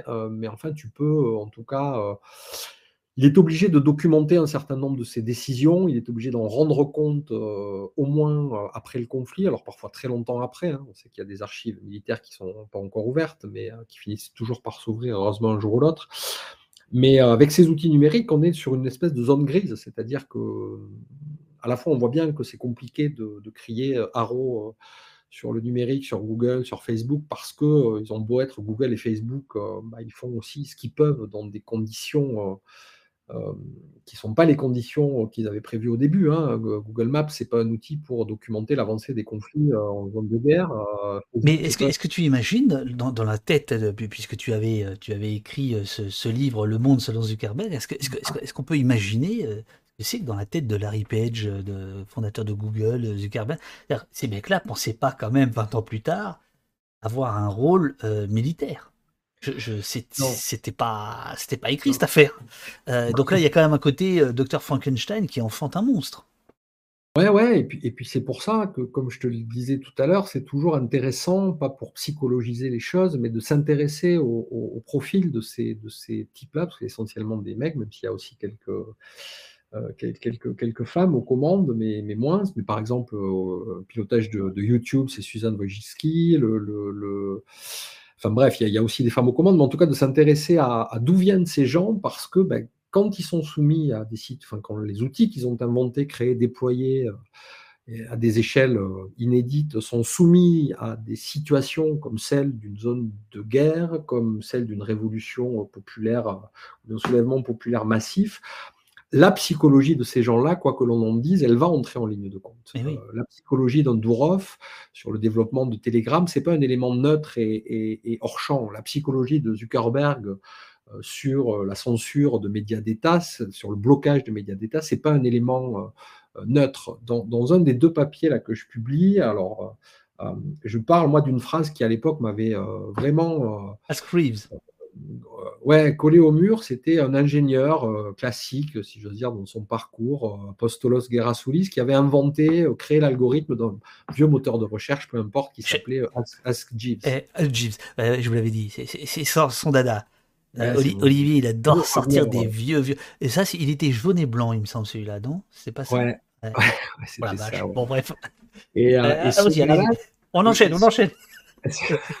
Ce gars-là, du coup, il expliquait, il répondait à une interview d'un journal allemand euh, qui lui disait, mais en fait, euh, qui, l'interrogeait sur sa, responsabilité, sur euh, voilà comment il, comment il gérait tout ça. Et il disait, en fait, quand je rentre, quand j'arrive le matin dans, l'entreprise, là, à l'entrée, il y a comme dans toutes les boîtes américaines, le mur des requêtes, c'est-à-dire on voit défiler en temps réel toutes les requêtes qui sont envoyées sur le. Ah, c'est une magnifique phrase. Voilà, ça claque. Et, il dit, euh, je, me demande parfois euh, ce qui arrivera si nous répondons mal à des mots comme amour ou ouragan. Et euh, cette phrase-là, ah, c'est magnifique tu as une espèce de. À la fois, tu, tu, tu, comment dire, tu, métabolises, tu comprends euh, tout un tas de choses que tu analysais de manière très. que tu intellectualisais beaucoup, et tu dis en fait, la vraie question, c'est ça, quoi. C'est-à-dire que derrière, ces, derrière cette langue qui fait l'interface entre un, désir, une situation et puis un monde, euh, ben, il y a un type dont le boulot, c'est de trouver la bonne réponse, d'organiser un système technique, médiatique qui va faire que euh, on est supposé renvoyer la réponse la plus appropriée. Alors quand tu tapes pizza parce que tu as faim, c'est pas très compliqué. Quand tu tapes effectivement amour, quand tu tapes ouragan, euh, qu'est-ce qu'il faut mettre en avant quoi Et, et qu'est-ce qui se passe si tu te plantes, si l'outil que tu as développé se plante? Et c'est là où la responsabilité L'histoire ne, nous ne nous enseigne pas si cet ingénieur, n'ayant pas trouvé la solution à sa propre question, bah finalement, c'est Google qui a, qui a remporté le morceau quelques mois plus tard. Bah, ce qui est sûr, en tout cas, c'est que Jeeves avait été racheté, je ne sais même plus par, qui à l'époque, puis a fini par, euh, bon, bref, par, dépérir et par s'éteindre, euh, par s'éteindre doucement. Mais la première responsabilité de, ces gens-là, c'est aussi celle-là. Donc, c'est ça qu'il faut jamais oublier quand on regarde ce qu'ils font ou ce qu'ils ne font pas euh, dans des situations de, tension comme ça extrêmes. Et, c'est pour ça que je te disais aussi tout à l'heure que le cette espèce de, vision binaire avec euh, le bloc de l'Est contre le bloc de l'Ouest, aujourd'hui, autour de ces industries euh, qui sont finalement des, enfin, qui sont très peu, hein, euh, sur les doigts d'une seule main, on parlait beaucoup des GAFAM, mais à une toute petite dizaine d'entreprises pilotent, organisent, déterminent pas simplement notre rapport à l'information, notre rapport au divertissement, notre rapport aux autres, mais elles conditionnent plus essentiellement la marche du monde et des démocraties parce que de chacun de leurs choix dépend, dépend d'un certain nombre de, conséquences qui vont euh, bah, faire tomber la pièce du bon ou du mauvais côté. On l'a vu avec, euh, euh, c'était pas une situation de guerre, mais on l'a vu avec l'envahissement du, du, Capitole à l'issue de, la présidence, de la présidence Trump. Qu'est-ce qui se passe il y a un truc qui me fascine, c'est la science-fiction et les dystopies. Euh, donc, qu'est-ce qui se serait passé si euh, Facebook et Twitter n'avaient pas désactivé euh, le, compte, de, de Trump? Si ce type-là avait pu continuer de s'exprimer et d'inciter les gens à, aller continuer de mener des actions d'insurrection violente en sachant qu'il avait derrière lui une base d'ultra-nationalistes, suprémacistes qui était, qui était chauffée à blanc donc, c'est des questions qui sont vertigineuses. Et chaque fois qu'il y a une guerre, chaque fois qu'il y a une grande crise sociale, eh ben, le boulot, en tout cas, des gens comme moi, des, chercheurs, des universitaires, c'est de, de pas d'apporter des réponses, parce que je n'en ai pas plus que, pas plus que toi ou que, que, d'autres personnes, mais c'est d'essayer de poser ces questions-là et, de les installer dans le débat public et de dire, euh, écoutez, euh, euh, là, bien sûr, l'urgence, c'est de mettre à l'abri les gens, c'est de, de, stopper ces bombardements, c'est d'envoyer de la bouffe, c'est d'accueillir les réfugiés, mais il faut quand même qu'on réfléchisse au fait que l'Europe est en slip, au fait qu'on n'a aucune infrastructure qui nous permet de répondre à ce type d'agression, au fait que les situations qui permettent de sauver des populations, elles sont entre les mains de types qui ne sont pas préparés à ça. Elon Musk, c'est pas un chef de guerre. Zuckerberg, c'est pas, euh, il n'est pas, pas, général, il n'a pas fait Saint-Cyr, il n'a fait aucune école militaire. Euh, donc là aussi, tu sais, il y avait dans les vieux textes, il y a un texte de Lessig, Laurence Lessig, des années 2000, qui disait le code c'est la loi, et dans les années 2000, il disait, on, va avoir un problème fondamental, c'est que tous les types qui déploient les outils technologiques actuels n'ont aucune formation juridique, philosophique, politique. Et il dit, les ingénieurs, les développeurs, euh, c'est eux qui vont déterminer les valeurs des sociétés qu'on est en train de construire et qui vont se déployer pour, nos enfants. Et dans leur programme, dans leur vision du monde, ils vont encoder leurs propres valeurs. Mais ces valeurs-là, si on veut qu'elle soit, qu'elle contribue à un espace euh, démocratique, eh ben, il faut que euh, ces gens-là aient une éducation et une culture politique, religieuse, philosophique, etc. etc. Et donc, il faut qu'on se pose aujourd'hui voilà, ces, questions-là. Alors, le, chat euh, est traversé d'une question que je trouve très pertinente à propos d'Internet. Le réseau militaire donc ARPANET, l'ancêtre d'Internet, passer aux civils, c'est-à-dire les étudiants, euh, euh, la, Silicon Valley, les années 60, puis 70, puis bon voilà, redevient militaire. Chercher l'erreur. Est-ce que tu es d'accord avec ça ou pas? Euh, en tout cas, c'est joliment de dire, c'est un petit peu raccourci et, pas tout à fait exact, mais ce qui est sûr, en tout cas, c'est que oui, il y, a ce phénomène de, ce phénomène de balancier. Moi, quand, souvent avec mes étudiants, je leur explique que le, numérique, quand on le regarde sur une fenêtre de temps très courte, on a l'impression que ça va toujours dans la même direction. Et en fait, quand on élargit la focale, on s'aperçoit que bah, euh, il y a toujours ce mouvement de, balancier, de va-et-vient. Donc oui, Internet, au départ, c'est un projet qui effectivement est le projet de l'ARPANET, qui est un projet militaire euh, de la DARPA aux États-Unis, euh, mais qui très vite, dans quelques mois après son lancement euh, devient essentiellement les militaires en fait ils, très vite ils s'en foutent de ce qu'ils ont créé ils s'y intéressent pas. Et donc, le, le premier réseau Internet, il est d'abord investi par des mecs qui sont essentiellement des hippies, des universitaires de la côte ouest des États-Unis, et, euh, et, qui vont en faire euh, euh, l'outil qui va devenir par la suite. Et puis, quand cet outil-là arrive à maturité technologique, ben, les militaires, mais aussi les, les entreprises, le business débarquent et se disent ben, il y a forcément un truc à faire avec ça, ou en tout cas à surveiller. Et, et, puis, et puis après, les deux s'articulent. Aujourd'hui, effectivement, quand le, poids du monde euh, tire euh, ce réseau-là euh, vers des situations de, guerre ou de conflit, eh ben on, voit ressurgir des problématiques militaires qui étaient celles qui ont présidé effectivement à la naissance du réseau Internet. Et c'est-à-dire qu'aujourd'hui, on se dit, il y a un vrai risque. Hein, là aussi, je vais faire de la pub à des, à des copains, mais allez voir Allez voir ce que raconte Stéphane Bortsmeyer sur son, euh, sur son blog. Euh, il a publié aussi un, bouquin qui est passionnant euh, chez CF Éditions, qui sont aussi des copains. ah oui, ça, alors là, là, tu fais des placements de produits, toi.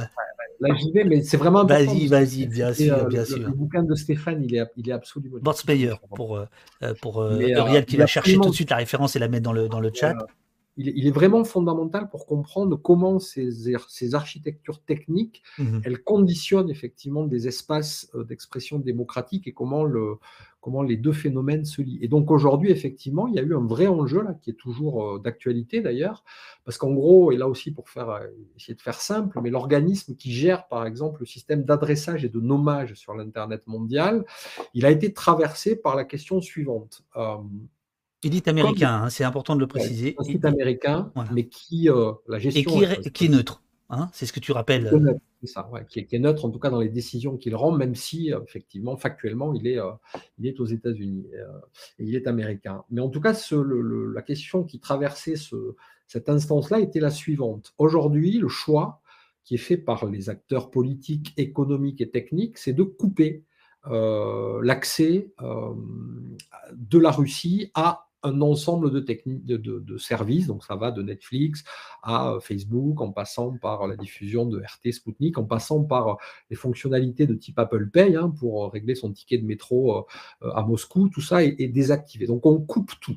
Si on va aller jusqu'au bout de cette logique de tout couper, il, y a, il reste un truc à couper qui est effectivement le système d'adressage mmh euh, de l'ensemble de l'écosystème des sites russes. Et donc là, il y a un débat éthique qui se joue, euh, éthique et technique qui se joue à l'ICANN avec des gens qui disent ben, continuons de tout couper et, mettons du coup les Russes à l'écart du monde Internet mondial. Mmh, mmh. Il faut rappeler qu'Internet, ça veut dire interconnexion de réseau. C'est-à-dire que si tu commences par mettre des gens à l'écart, l'Internet, c'est fini, qu'ils soient russes, bah, qu'ils soient, français, etc. Et du coup, il y a très vite des gens qui, heureusement, disent euh, il faut surtout pas faire ça parce que le, l'Internet doit continuer d'être euh, un, espèce de bien commun, indépendant effectivement euh, des, conflits euh, territoriaux et, des guerres qui, se jouent, précisément parce que bah, des citoyens, d'un côté comme de l'autre, ont, besoin que ce continue d'être géré comme un bien commun pour, pour, que, ça, pour que ce soit efficace. Mais, et puis du coup, comme ça n'a pas été fait, comme heureusement l'ICANN a pris la décision de ne pas couper l'Internet russe, bah, ce sont les Russes eux-mêmes qui sont en train de s'auto-enfermer avec ce qu'on disait là aussi tout à l'heure au début de notre échange, c'est-à-dire l'obligation euh, pour tous les comptes, tous les sites euh, russes, pour tous les hébergeurs, de, rapatrier leurs données euh, sur une infrastructure de serveurs russes, d'adopter des noms de domaine qui soient des noms de domaine là aussi russes et hébergés en Russie,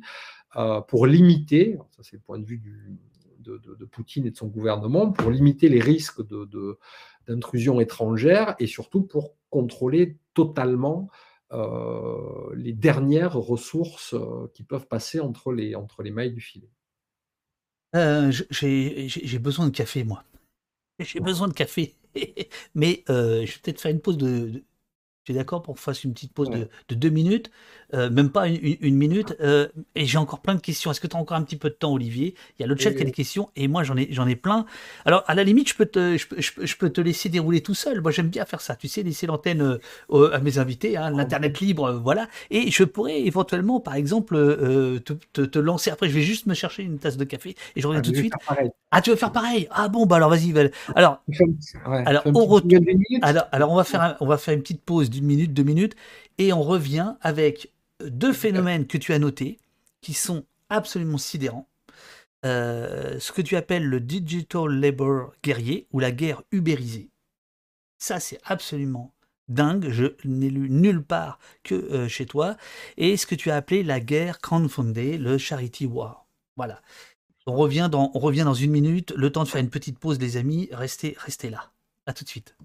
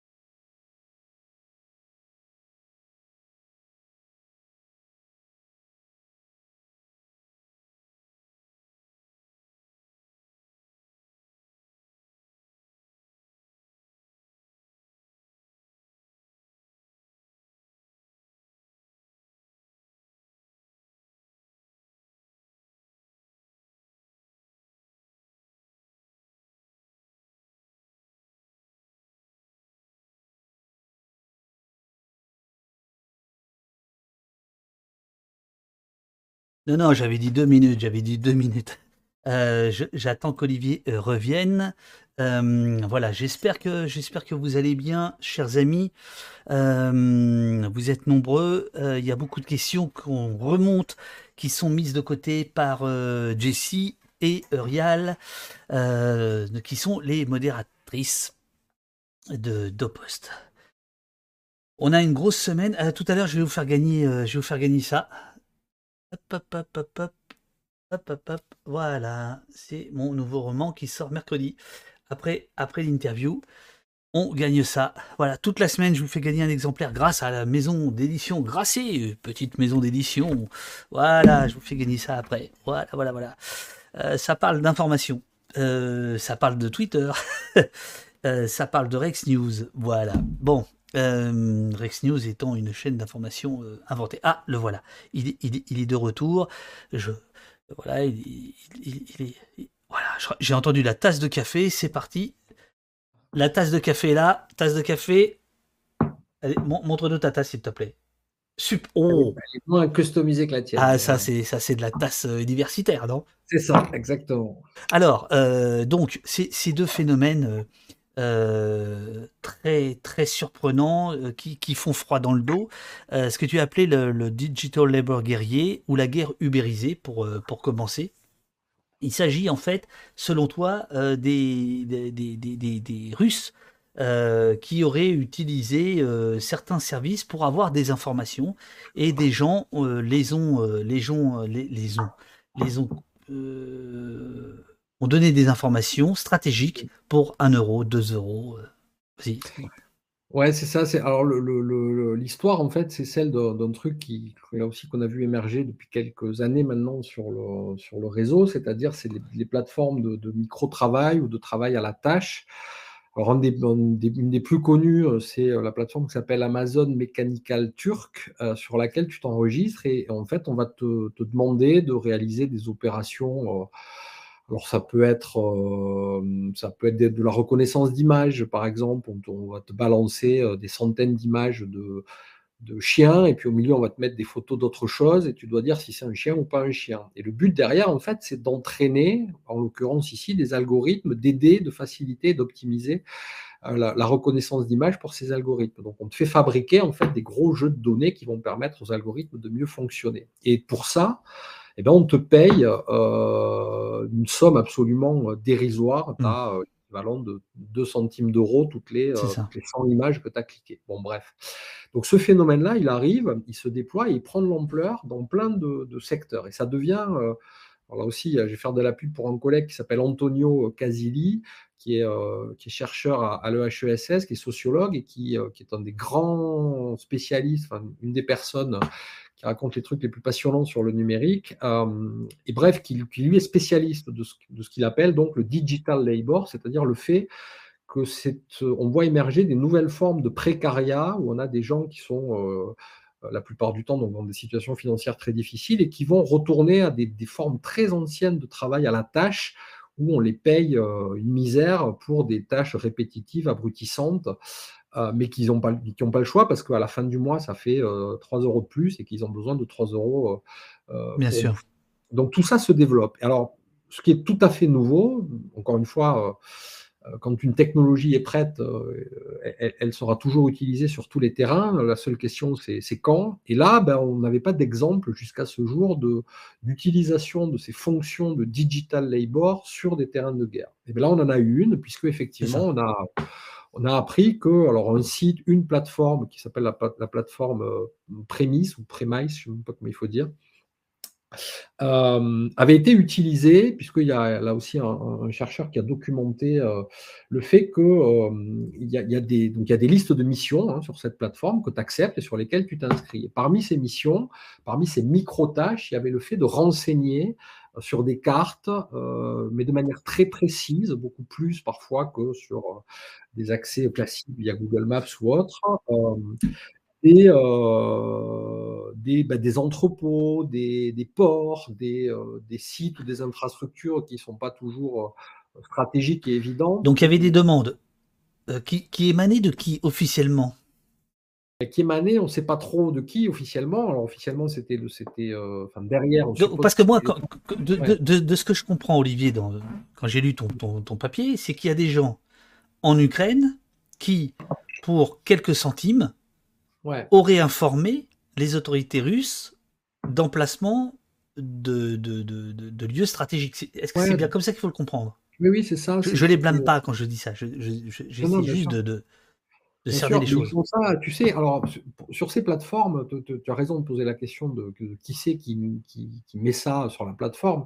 Mais dans ces plateformes, un des problèmes, c'est que justement, tu ne sais pas toujours qui est le commanditaire. C'est-à-dire mmh que très souvent, c'est. Euh, alors d'abord, tu as la possibilité de de demeurer, pour les gens qui vont répondre à ta tâche, de demeurer anonyme si tu le souhaites. La, société, enfin, la plateforme sait qui tu es parce que euh, euh, parce que c'est une obligation, parce qu'il fonctionne comme ça, mais elle, peut t'anonymiser. Donc parfois, tu, tu vois, toi, en tant qu'utilisateur, défiler des listes de tâches, tu sélectionnes celle-là et tu as une tâche qui te dit bah, localiser des entrepôts.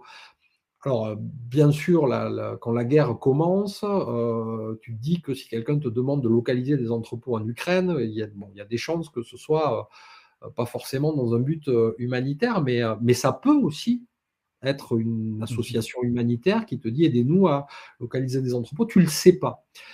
Et le fait est qu'il y, a eu des gens qui, qui donc ont renseigné contre de l'argent, contre des sommes tout à fait dérisoires, hein, mais ben, qui ont géolocalisé des entrepôts, des accès. souvent sur Google Maps, tu as par exemple la vue globale du site euh, qui est un hôpital, euh, mais tu n'as pas, par exemple, le point d'entrée, je ne sais pas, des urgences.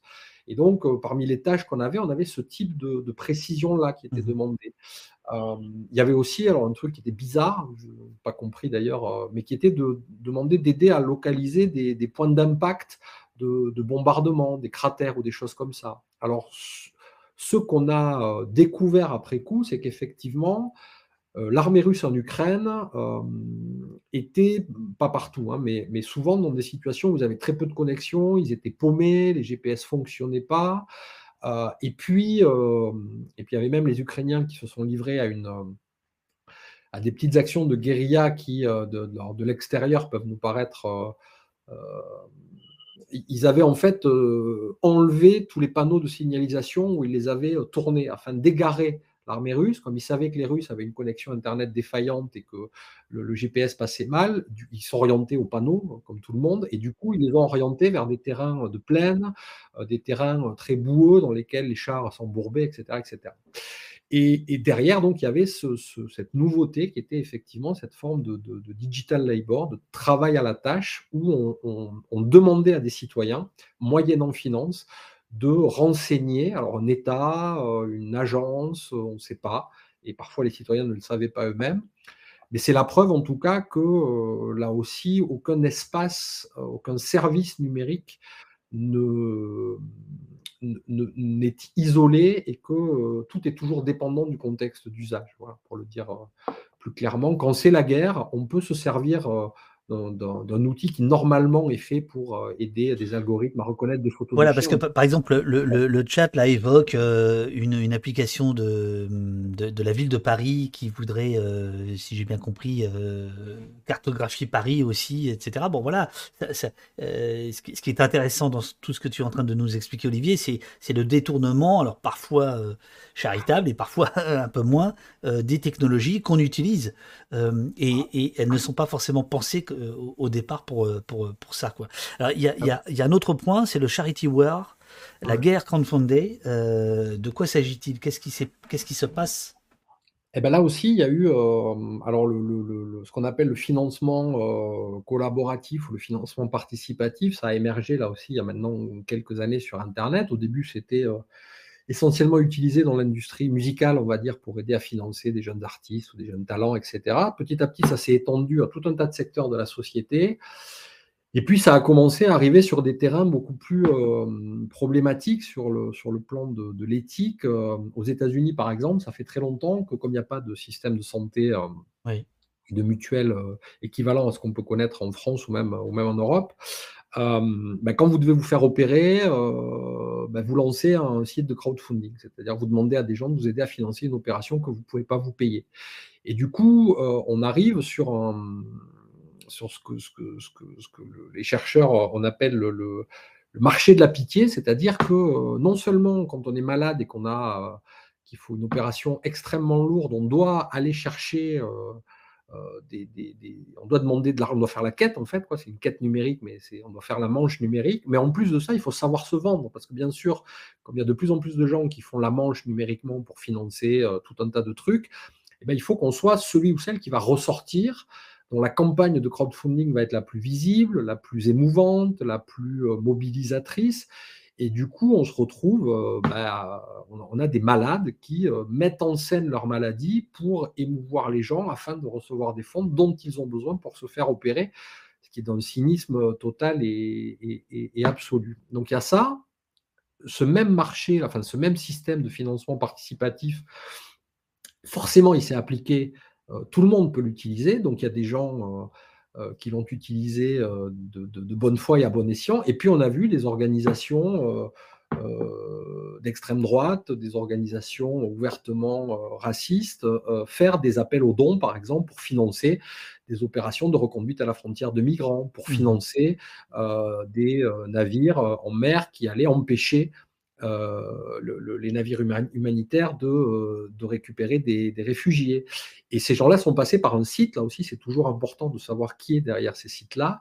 Ils, ont essentiellement, ils sont essentiellement passés par un site qui s'appelle PayPal, qui permet d'organiser et de collecter ces financements participatifs. Or, derrière PayPal, il y a un monsieur... Peter, notre ami Peter. Voilà, Peter Thiel, qui est... Euh, euh, qui, est, le patron de la, de la Silicon Valley, ouvertement. Alors, aux États-Unis, ça ne veut pas dire grand-chose, mais, mais, pro-Trump. Euh, c'est vraiment l'ange noir de la Silicon Valley. Ah voilà, c'est ça. Et donc, du coup, moi, j'avais, enfin, il y, a, il, y a, quelques années euh, que je réfléchis à tout ça, et, la question qui se pose, en fait, c'est celle du le, finance le financement participatif, pourquoi pas, mais est-ce qu'il peut y avoir un financement participatif de la haine? C'est-à-dire, c'est quoi la limite, en fait? Quand tu ouvres une cagnotte en ligne pour récolter des fonds, si tu dis je récolte des fonds pour aller aider des migrants, on te laisse le faire, et c'est a priori normal, légitime. Mais le problème, c'est qu'on te laisse le faire aussi si tu dis je récolte des fonds pour empêcher des migrants d'être secourus. Alors, quand ça se développe, les plateformes, elles évoluent aussi. Elles voient bien qu'elles sont sur un truc qui est quand même super touchy pour elles en termes d'image, donc elles rajoutent des petits trucs dans les CGU. Elles disent attention, quand même, il ne faut pas faire d'appel explicite à la haine. Mais comme elles prennent leur commission, elles ont aussi intérêt à ce que, y compris des fachos, y compris des, organisations d'extrême droite euh, paramilitaires, fassent, lancent des financements participatifs. Parce que la commission qu'elles prennent, elle, est la même. Et du coup, les, conditions d'usage. Ils pourraient quand même prendre plus quand c'est l'extrême droite. En plus. Mais du coup, les conditions d'usage, elles sont toujours super floues. Et donc là. Alors là, donc pour l'Ukraine, pour l'Ukraine, qu'est-ce qui s'est passé? C'était un peu long, excuse-moi. Non, pas, pas du tout, pas du tout. Tu es au poste. Tu sais, tu as tout le temps. Ton avocat viendra te libérer tout à l'heure.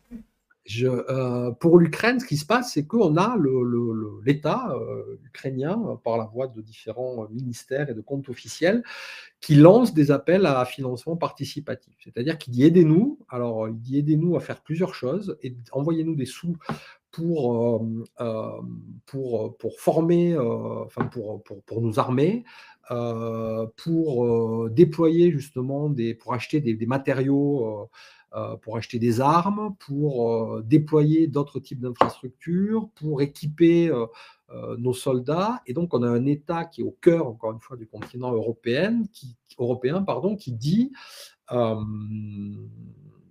ben, on lance un, une espèce de, de, une opération de charité. On, on, a besoin de tout un tas de trucs, mais on a aussi besoin d'argent pour pouvoir continuer à faire notre boulot en tant qu'État. Et si tu veux, là aussi, c'est ça qui est vertigineux, c'est-à-dire mmh que euh, bon, il y a le simple fait de dire ça, hein, un État qui lance une opération de type euh, caritative en disant envoyez-nous des sous parce qu'on ne peut plus faire notre boulot d'État si on n'a pas des gens qui nous aident. Alors, c'est des gens qui nous aident, ça peut être d'autres États, mais, ça, mais là, on s'adresse aux individus eux-mêmes qui peuvent envoyer directement. Alors, on pouvait payer en, bitcoin, on pouvait payer par des virements bancaires classiques, etc. Et puis ça renvoie à la question, qui est celle que je posais juste avant, c'est euh, quelle plateforme on utilise quand on peut faire ça?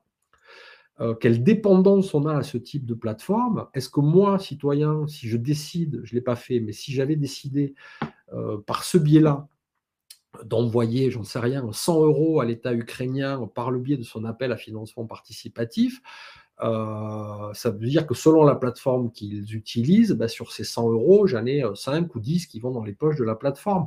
Donc si ça c'était pas PayPal, il y, avait, ça, me fait chier. Quoi. Il y avait 50 ans, euh, il y a 50 ans, un siècle, deux siècles, il y avait des bons des bons d'État émis par les États pour euh, financer la guerre. Mais là, là, ce que tu nous dis, c'est que euh, c'est la numérisation de cette, de, de, de, cette idée-là qui passe par des services euh, privés, des sociétés privées, dont certains dirigeants ne sont pas.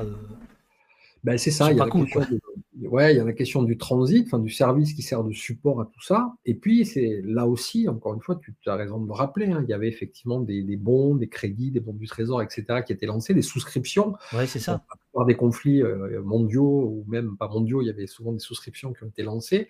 Là, ce qui change, c'est le, c'est d'abord c'est la, dépendance à une plateforme privée euh, et puis ensuite, c'est des questions de traçabilité de, flux aussi, c'est toujours pareil. Euh, j'ai envie de te dire, euh, si, moi j'envoie, enfin, si des citoyens qui, on s'en fout, mais des gens qui sont à proximité de, l'Ukraine, qui sont dans des pays limitrophes, décident d'envoyer par le biais de cette plateforme des sous au régime ukrainien, si demain Poutine arrive au bout de son affaire et, arrive à, à prendre le contrôle de l'Ukraine, euh, quelle preuve j'ai qu'il ne va pas pouvoir tracer mon financement si j'habite euh, dans un pays limitrophe? Et quelle preuve j'ai qu'il ne va pas pouvoir du coup envoyer euh, la police me chercher chez moi? C'est ça aussi que ça pose comme, problème. Alors, dans les, dans les usages qu'on voit venir ou qui, qui se développent, il y a ce, ce qu'on appelle l'OSINT, hein, c'est-à-dire le, je, cherche la, open source Intelligence. Euh, et euh, notamment, il y a les copains de, Reflet qui ont, euh, qui ont, fait un coup absolument étonnant. Peut-être que tu peux nous en parler. Reflet, c'est un, c'est un journal d'investigation en ligne qui existe depuis très très très très longtemps. C'est là aussi il y a, il y a un certain nombre de pionniers du, du web indépendant qui, qui travaillent dans ce dans, dans ce, dans ce journal, dans ce journal en ligne, et ils, ont, ils ont non pas hacké, mais ils ont trouvé les caméras euh, de certaines voitures de, de, police euh, de, de, Kiev et les visiophones euh, d'immeubles. C'est-à-dire que, bah, je, te laisse, je te laisse raconter. Ouais, ouais bah, en fait, ils, ils, ont fait alors, ce une opération qui est, enfin, que moi je suis incapable de faire, mais qui est, qui est assez classique quand on, quand on travaille sur ces aspects techniques, c'est qu'ils ont, ils sont entrés en fait sur des réseaux de vidéosurveillance en Ukraine. Et, petit à petit, en naviguant dans, ces caméras de vidéosurveillance notamment. Et en entrant dans ces réseaux de vidéosurveillance, en accédant donc aux images euh, qui étaient captées par ces caméras-là, petit à petit, ils, sont tombés sur un espèce de sous-réseau qui était le réseau des caméras de surveillance embarquées à l'intérieur des véhicules de la police euh, ukrainienne qui patrouillaient donc dans les, dans les villes et en l'occurrence sur des, sur, des villes où il y avait parfois des, avancées des, et des combats militaires. Et du coup, en accédant, mais tout ça... Euh, euh, ouais, enfin bref, en accédant donc à ces. Tout ça de, manière légale, on est, on est bien d'accord. Non, non, mais ça c'est important, c'est-à-dire c'est. et c'est du. Euh... C'était open, quoi. C'était servez-vous. Euh, il, suffisait d'avoir le, les moyens techniques et la capacité technique de le faire. En, fait, ce, que, ce que Reflet raconte, euh, c'est que simplement, ils ont utilisé le login et le mot de passe de base euh, quand on t'installe ce service-là, dont on te dit la première chose à faire, c'est de changer le mot de passe.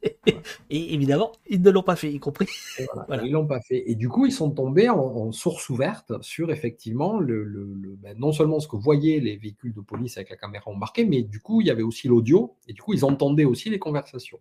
Voilà. Et euh, ils ont publié donc un papier euh, là-dessus. Alors le problème, c'est que eux, euh, qui sont des gens euh, bienveillants, euh, avaient accès à ces informations-là et donc pouvaient en tirer un certain nombre de choses, mais que bien sûr, le, simple fait d'ailleurs de rendre public le fait qu'ils y avaient accès indiquait à des, au pouvoir russe, ou en tout cas aux intérêts russes, que eux aussi avaient la possibilité facilement du coup de rentrer à l'intérieur des véhicules de police ukrainiens et du coup d'entendre les consignes, euh, euh, les opérations en cours, etc. Et du coup, instantanément, euh, Reflet a demandé à, informer l'Ukraine qu'ils avaient cet accès-là.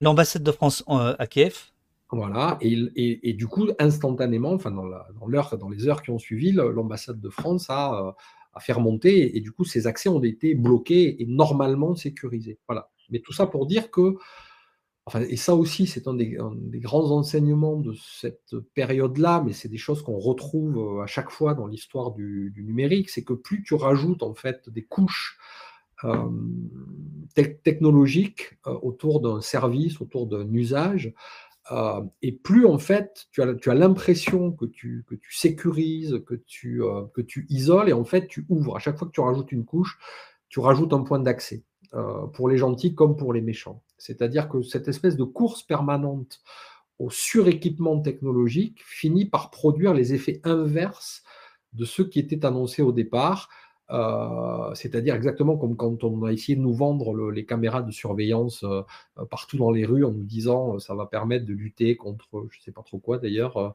ceci ou cela, ben, en fait tout le monde sait maintenant où sont les caméras de vidéosurveillance. Et donc quand il y a des crimes et délits qui doivent être connus ou des, larcins, ben, ça se fait à l'abri des caméras de surveillance qui ne captent que très rarement des, outils, des mouvements pardon, ou des informations exploitables et qui, en tout cas, ça aussi c'est documenté euh, depuis des années, ne, permettent jamais de faire baisser significativement, même de faire baisser tout court des formes de, des formes de délinquance. Donc, euh, Alors, pour, ceux que ça intéresse, donc Reflet a, expliqué sa démarche, a attendu que les choses soient réglées pour la rendre, la rendre publique.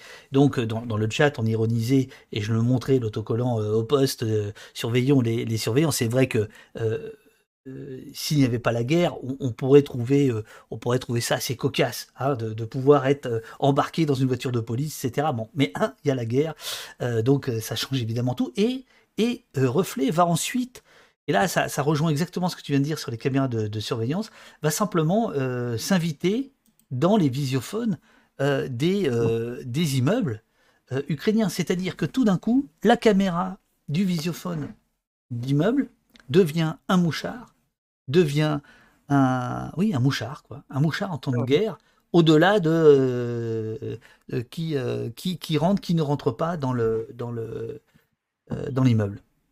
Ah, tu sais, moi, sur ce sujet, fin, sur, effectivement, tu as raison de rappeler qu'il y avait aussi les caméras d'immeuble. Moi, il y a, y, a, y a, un concept, une notion que, que je travaille depuis des années et que j'appelle l'anecdotisation des régimes de surveillance. C'est-à-dire que mmh dans, des éléments de notre quotidien le plus ordinaire, on va retrouver à peu près partout des dispositifs embarqués qui sont des dispositifs effectifs de surveillance. Alors il y a les, caméras, de, des les visiophones des halls d'immeubles, il y a les enceintes connectées euh, qu'on a éventuellement chez soi euh, au milieu du salon. Et aux États-Unis, il y a, toujours les mêmes, hein, Bezos, Amazon, qui commercialisent un petit dispositif qui te permet justement qui est connecté à tous les services Amazon et qui qui, heu, qui est un dispositif de de de visiophone que tu mets à l'entrée de ta maison. Mmh mh. D'accord?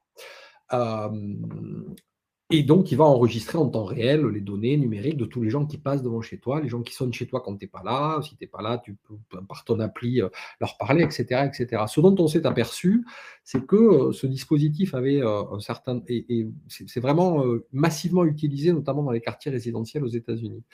Ah et ce dont on s'est aperçu, c'est qu'effectivement, ce dispositif non seulement était piratable, était hackable, donc on avait des gens qui pouvaient prendre la main et puis regarder, ce que tu voyais, de depuis chez toi, mais que les services de la police aux frontières américains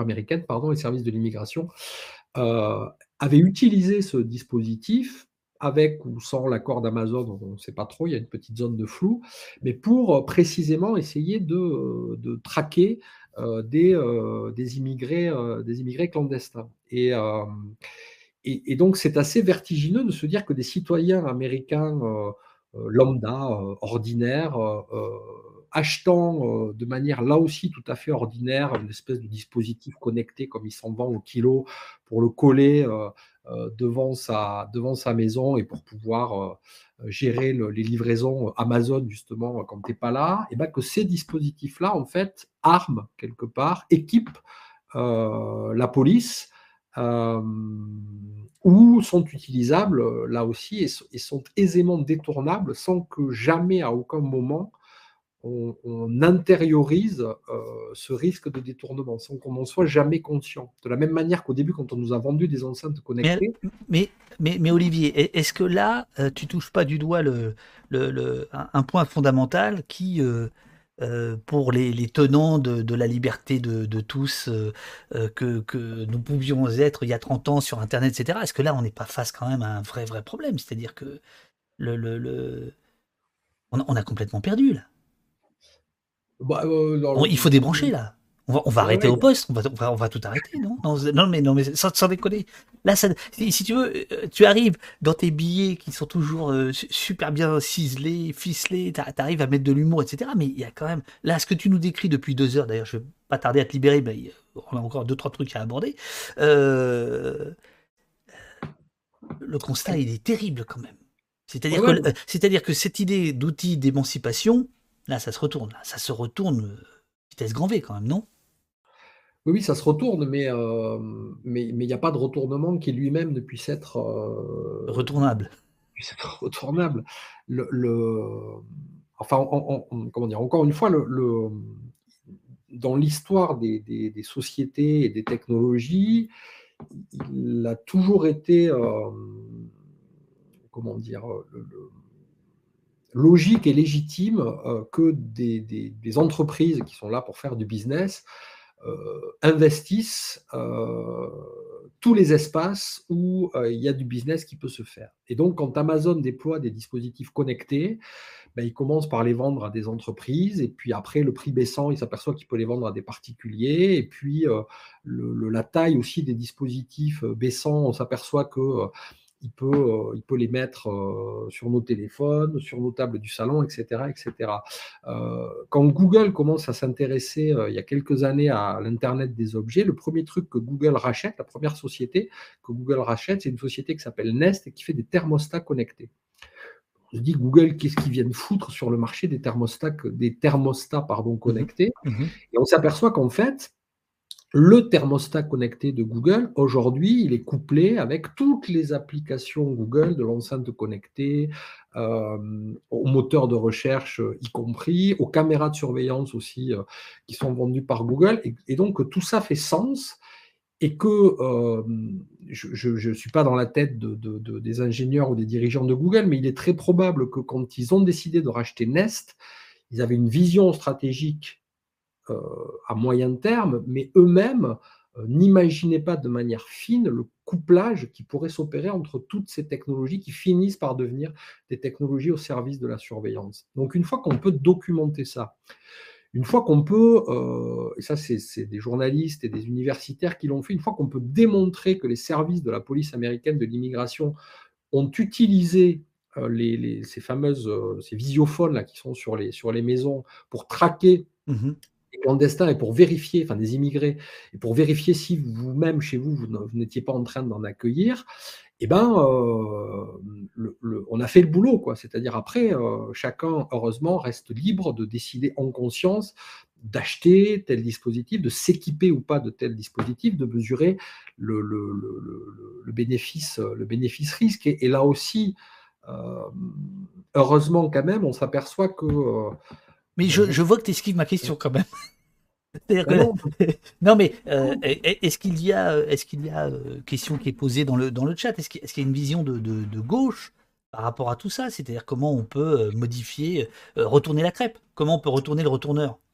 Eh ben, il faut faire de la faire de la politique, il faut faire de la géopolitique des, des plateformes. C'est-à-dire il faut qu'on ait, il faut qu'on ait des outils qui soient des outils open source. Il faut qu'on ait du logiciel libre qui soit mis en avant parce que si c'est du logiciel libre euh, ben, on sort, par exemple, d'un certain nombre, en tout cas, de questions et de dépendances dont on parle depuis le début, c'est-à-dire le fait d'être soumis à la volonté d'un seul, qui s'appelle Zuckerberg, Elon Musk ou d'autres. Il faut qu'il euh, y ait un investissement euh, massif de, fonds publics dans ces technologies et dans ces infrastructures qui sont des infrastructures qui sont les conditions aujourd'hui de la résilience d'un État dans une situation de, euh, de conflits. C'est très bien de développer la Startup Nation euh, et de faire pousser des licornes euh, dans les champs, là, comme le fait la Macronie depuis, depuis cinq ans. Mais à un moment donné, à un moment donné, on a besoin d'infrastructures publiques avec des modes de gouvernance les plus transparents possibles. Tu sais, il, y a, quelques années de ça, il y a trois ans, je crois, Zuckerberg avait sur, son, sur sa page Facebook publié un long, long, long texte dans lequel il disait en fait, moi, je veux que, euh, je veux que Facebook, euh, je veux bâtir une infrastructure sociale. Il disait le projet de Facebook, c'est de bâtir une infrastructure sociale. C'est-à-dire que là, enfin, encore une fois, je, vais enfoncer des portes ouvertes, mais la, clé, et, là aussi, les guerres sont mal. Non, non, non, non, non, non, tu n'enfonces pas de portes ouvertes. Non, mais ça va pas. Ça fait 2h10 deux heures qu'on t'écoute, euh, bouche bée. Euh, si si enfonçais euh, une porte ouverte, on serait déjà barré. Non, non, non, non, non, non, non. non. La, clé, c'est vraiment. Et les, guerres ne, ne, ne, ne sois pas comme Macron, ne sois pas humble.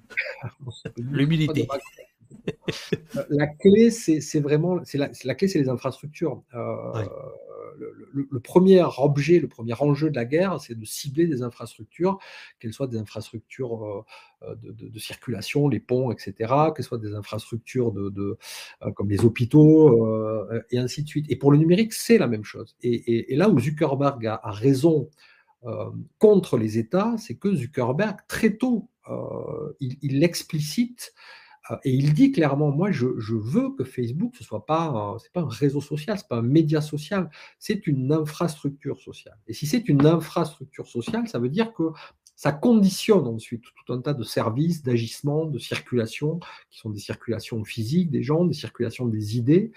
Et c'est là où les politiques publiques, elles ont un rôle qui, à, mon sens, est un petit peu défaillant depuis un certain nombre d'années.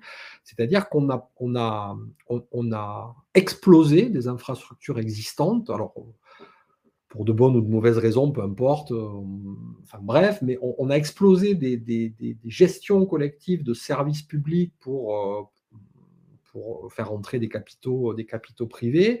Et chaque fois qu'il y a des situations d'extrême urgence, d'extrême tension, de quoi s'aperçoit-on inexorablement? Ben On s'aperçoit qu'il n'y a pas de meilleure réponse à des situations d'agression extérieure ou, de, ou, même de, de, situations de tension qui n'ont rien à voir avec la guerre. Il n'y a pas de meilleure réponse que quand on a le contrôle clair euh, sur la gouvernance d'infrastructures publiques, parce qu'on est dépendant que des politiques publiques que l'on est en capacité de documenter et pour lesquelles, a priori, on a été, on a été élu.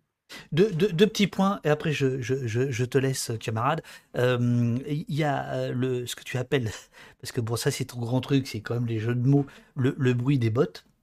Hmm. Mais des bottes euh, B-O-T-S, hein, pas, voilà. et, puis, et puis quand même RT et Spoutnik, j'aimerais avoir ton avis là-dessus. Euh, donc, le bruit des bottes, euh, des bottes russes. Euh, personne n'est capable, me semble-t-il, de nous dire combien de divisions, comment les repérer. Est-ce que, au-delà du fantasme, quelle est la mmh réalité?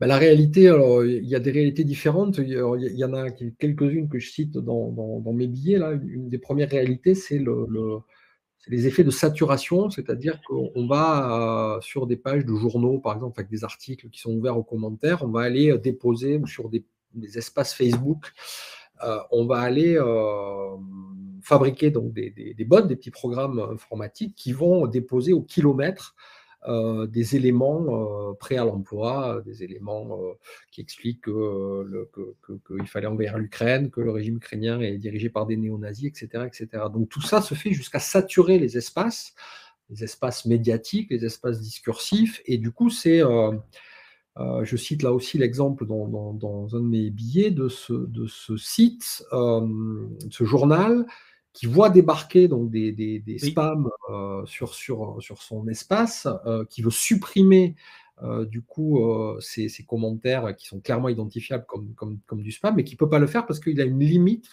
De 1000, euh, de 1000 effacements. Voilà, c'est ça. Tu ne peux pas effacer plus de 1000 ou je ne sais plus combien d'un coup, et, du coup, tu te retrouves obligé de subir en fait cette, cette saturation permanente. Donc ça, c'est un, des exemples. Un autre exemple, où là aussi, il y a un enjeu qui est majeur dans ce qui se joue sur le numérique, c'est la gestion de, de l'encyclopédie Wikipédia. Oui, ce que tu appelles la Wikiwar. Ouais, c'est-à-dire que là-dessus, on, a, enfin, Wikipédia, c'est un, un, site, un écosystème qui est, qui est, Et le vestige de, ce qu'on aime, quoi. Une des sept merveilles de, l'Internet, c'est-à-dire qu'on a tout, c'est-à-dire on a l'absence totale de publicité, on a des modes de gouvernance qui sont à la fois extrêmement complexes, mais extrêmement documentés et auditables. Bon, bref. Euh, et, il, y a, il, y a, alors, il y a ce que tu appelles, et j'adore ça, euh, tu as cette phrase, tu dis, euh, alors d'une manière générale, la conversation nous amène à monter en compétences et tu appelles ça la babélisation des expertises.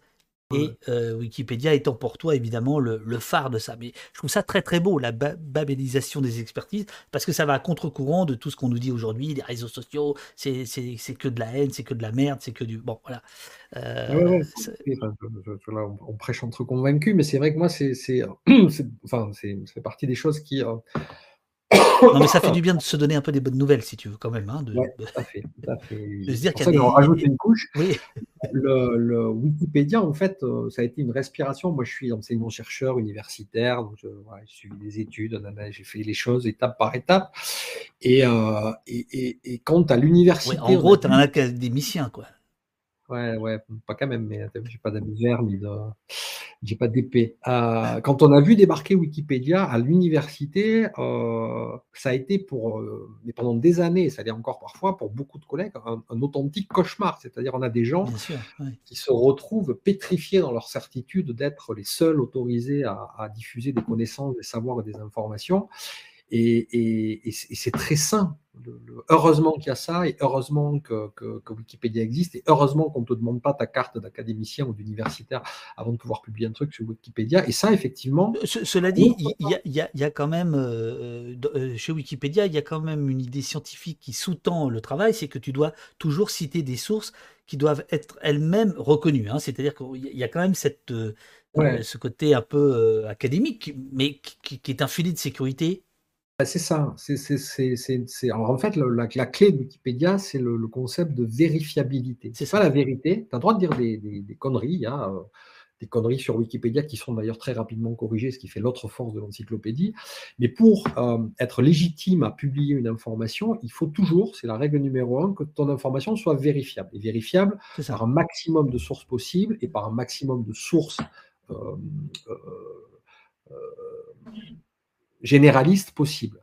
Euh, donc ça ça, garantit effectivement que... Euh, euh, parce que là, la, question de la vérité en temps de guerre, hein, enfin, et la question de la vérifiabilité, on voit bien que quand on est pris dans cette espèce de flux incessant d'informations contradictoires, dont parfois on ne sait pas si elles sont publiées par des activistes, par des États, par des infiltrés, parfois on n'a plus d'éléments de contexte, de datation, de géographie, parce qu'en plus, qui est un autre paradoxe de la guerre. Tous les conflits, malheureusement, se ressemblent. Donc, il n'y a rien qui ressemble davantage à un char russe en Ukraine qu'un char russe sur un autre théâtre d'opération il y a 15 ans de ça. donc, c'est super compliqué et on, on ne peut pas sauf quand on est journaliste, qu'on fait ça à temps complet, qu'on couvre spécifiquement ces sujets-là, on ne peut pas demander aux gens qui cherchent à s'informer, qui cherchent à documenter leurs propres ressentis, d'avoir toujours cette, cette représentation de, la vérité en tête. Moi, le premier, je me fais en permanence blouser par des trucs que je crois être vrais un instant, et puis en descendant dans le fil ou en, cinq minutes après, je vois apparaître une info qui me dit, ben non, en fait, c'était une connerie. Et, donc, ça se fait sur cette dynamique-là. Mais ce qui est important, c'est la dynamique. C'est-à-dire que si tu figes ça, si tu dis on arrête tout et on ne publie que des informations dont on est sûr qu'elles sont, euh, sont vraies, et eh ben à ce moment-là, tu, retombes dans euh, les travers de, régimes euh, à la Poutine où effectivement il n'y a qu'une vérité qui est la vérité révélée, autorisée. Donc ces dynamiques de circulation des informations, des conversations, elle est, elle est pour moi une respiration démocratique vitale et, l'Internet, le web, Wikipédia, les blogs, tous les espaces de discussion, même sur. Tu te rends compte que quand tu dis les blogs, tu. tu boomérises tout d'un coup notre conversation. Pardon. Mais quand même, c'était. ah, bah bien sûr, Comment tous les espaces, tous les espaces de, discussion. Non, mais c'est le retour, comme il y a le retour des newsletters, etc. Le, blog reviendra, évidemment. oui, puis, tu vois, le, enfin, on en parlait tout à l'heure, mais la radio, euh, euh, qu'on imaginait condamner euh, tellement c'était une technologie archaïque, finalement, euh, finalement, elle se décline, elle se numérise, mais elle, est capable aussi de se départir de ces, de ces atours numériques pour continuer d'exister en tant que média et pour justement prendre la place que les outils numériques ne peuvent pas, ne peuvent pas occuper aujourd'hui. Donc tout ça, c'est fondamental, et donc ça, c'est ce qu'on appelle, ce que j'appelle la babélisation des expertises. Et en plus, ce qu'il faut jamais oublier, c'est que plus il y a de gens qui discutent, plus il y a de gens qui partagent de l'information, et plus ceux qui ont la chance, comme c'est mon cas, d'avoir le temps ou d'avoir pour fonction sociale d'être à l'écoute de ces conversations et d'essayer de les analyser, de mettre un petit peu de distance et de recul, eh bien, plus les gens comme moi, euh, ils, deviennent intelligents et ils deviennent euh, euh, pertinents sur ce qu'ils ont à dire, parce qu'ils ont une base large d'écoute, de contradiction, de circulation, euh, qui leur permet de faire ensuite leur boulot de chercheurs, de journalistes, d'universitaires et d'analystes. Donc ça, c'est vital. Et ce qui se passe à ce titre-là sur Wikipédia, alors Wikipédia a été attaqué massivement par, euh, à la fois par des bots euh, qui venaient modifier à la volée de manière automatique des pages pour remettre, chaque fois qu'on l'enlevait, que Zelensky était un nazi, chaque fois que c'était corrigé, il y a des bots qui venaient le remettre. Donc, ce qui est là aussi intéressant à observer, c'est qu'un système technique comme Wikipédia, il s'ajuste en fait en, temps réel. C'est-à-dire que quand il y a des pages qui sont massivement ciblées par des bots ou par des individus, bah, ces pages elles vont parfois être figées, bloquées. On va limiter la possibilité de modification, mais c'est derrière, dans le back-office de Wikipédia, c'est un boulot qui est absolument considérable et qui est géré uniquement par des bénévoles, des membres de la, fondation. et, donc il faut là aussi profiter, si j'ose dire, de chaque occasion euh, malheureuse ou, dramatique comme celle de ces, de ces conflits pour tirer un énorme coup de chapeau à ces types-là, à ces nanas-là, qui derrière, euh, là je suivais sur Facebook un, des administrateurs euh, importants de, de, de, Wikipédia qui, qui, qui, disait par exemple récemment que dans le, dans le monde entier, hein, dans le, monde entier, il y a, il y a, il y a 33... 33 personnes en tout qui ont un, un rôle qui est tout à fait stratégique et déterminante sur Wikipédia. C'est les seuls qui sont en capacité finalement automatiquement de t'attribuer un pseudo ou de masquer ton identité, de te faire switcher et de dire que par exemple tu n'es pas un utilisateur francophone mais tu es un utilisateur euh, ukrainien. Il n'y a que 33 personnes à l'échelle de l'organisation de Wikipédia qui ont ce pouvoir-là. Et du coup, ces gens-là, aujourd'hui, là, ils appellent, ils appellent, ça les sergents sur Wikipédia, parce qu'il y a quand même un côté, euh, côté militaire. Ça me mais, euh, mais bref, euh, du coup, c'est. Non, d'ailleurs, je ne sais plus si c'est sergents. Enfin, bref, peu importe. Euh, du coup, ces 33 personnes-là, aujourd'hui, ont une responsabilité éminente, puisqu'elles sont en train, précisément, de protéger tous les contributeurs ukrainiens de Wikipédia qui sont exposés, on imagine bien, ce à quoi ils peuvent être exposés, et, y compris d'ailleurs des, citoyens russes qui arrivent à détourner les différents outils de censure pour continuer d'alimenter euh, une des versions de Wikipédia. Donc ces gens-là, à 33, euh, de manière tout à fait euh, bénévoles et désintéressés sont en train de mettre en sécurité des citoyens, des journalistes, des activistes qui sont sur des zones de conflit, qui, nous permettent à nous d'avoir une information sur, sur, sur, ce qui se passe. Et, et, donc, il faut, voilà, il faut, à chaque fois que c'est possible, tirer un grand coup de chapeau à cette, cette merveilleuse construction humaine et collaborative qu'est Wikipédia et aux gens qui la font vivre derrière. Est-ce que toi, à titre personnel, tu, tu, contribues à Wikipédia parfois ou pas? Moi, ça m'arrive, mais je suis en, oui, oui, mais, mais très peu. Et, et, et, je le fais essentiellement pour corriger des petites choses de temps en temps, mais pas pour produire des connaissances nouvelles. Mais il faudrait que je le fasse davantage. Ça fait partie des trucs. tu gardes ça pour ta retraite, c'est ça? Ouais, c'est ça. Et puis surtout, il faut qu'il faut qu'on arrive davantage à l'université, mais on est en train de le faire de, il faudrait qu'il y ait des TP Wikipédia dans toutes les universités, dans tous les lycées, c'est-à-dire le, le, premier truc pour piger euh, ce que c'est qu'une entreprise éditoriale, ce que c'est qu'une guerre éditoriale. Hein. Sur Wikipédia, il y a un terme qui là aussi est très guerrier malheureusement, mais les guerres éditoriales, c'est quand en temps réel sur un article, il y a deux camps qui s'affrontent, qui s'opposent. Et, là, il y, a, euh, il y, a, un message qui indique qu'en ce moment, la page euh, fait l'objet de. Enfin voilà, il y, a, il y a le pari de l'intelligence. Quoi. Alors, dernier point, dernier point, Olivier, après je, je, te laisse et je te remercie infiniment euh, d'être là ce matin. C'est la question de RT, de Spoutnik, donc, qui ont été, qui ont été censurés parce qu'il n'y a pas d'autre terme, euh, très rapidement sur euh, une décision de l'Union européenne. Donc euh, là, cascade de, cascade de réflexion, cascade de, de, de, faits absolument incroyables. C'est-à-dire que on a, on, a, compris que techniquement c'était faisable, alors que toi-même, je crois que dans ton premier billet, tu émettais des doutes sur techniquement est-ce que ça va être faisable, d'un point de vue juridique, d'un point de vue moral. Qu'est-ce que toi tu penses de cette question-là? Alors, euh, alors c'est compliqué. c'est compliqué.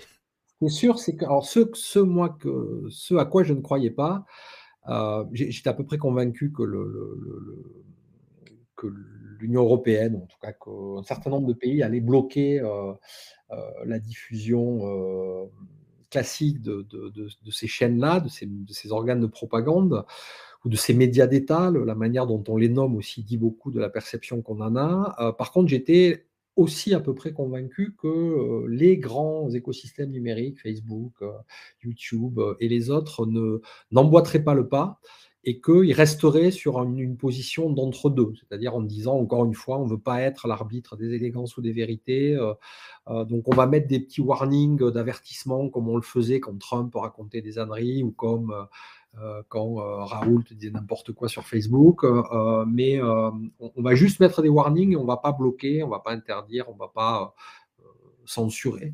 Et puis le fait est que, mais ce qui là aussi est très révélateur de l'affrontement des deux blocs hein, finalement, le fait est que tous ces écosystèmes numériques américains, en moins de 24 heures, parviennent à se mettre d'accord pour suivre une décision européenne et américaine, hein, parce que bon, sur la euh, une décision européenne et américaine de d'éteindre, de, de, mettre sous les touchoirs définis, enfin temporaires, euh, mais qu'on peut supposer euh, vaguement définitif, ces deux, chaînes-là, ces deux organes-là, ça, dit plusieurs choses. D'abord, ça dit que quand on veut réguler les plateformes, on peut y arriver en 24 heures.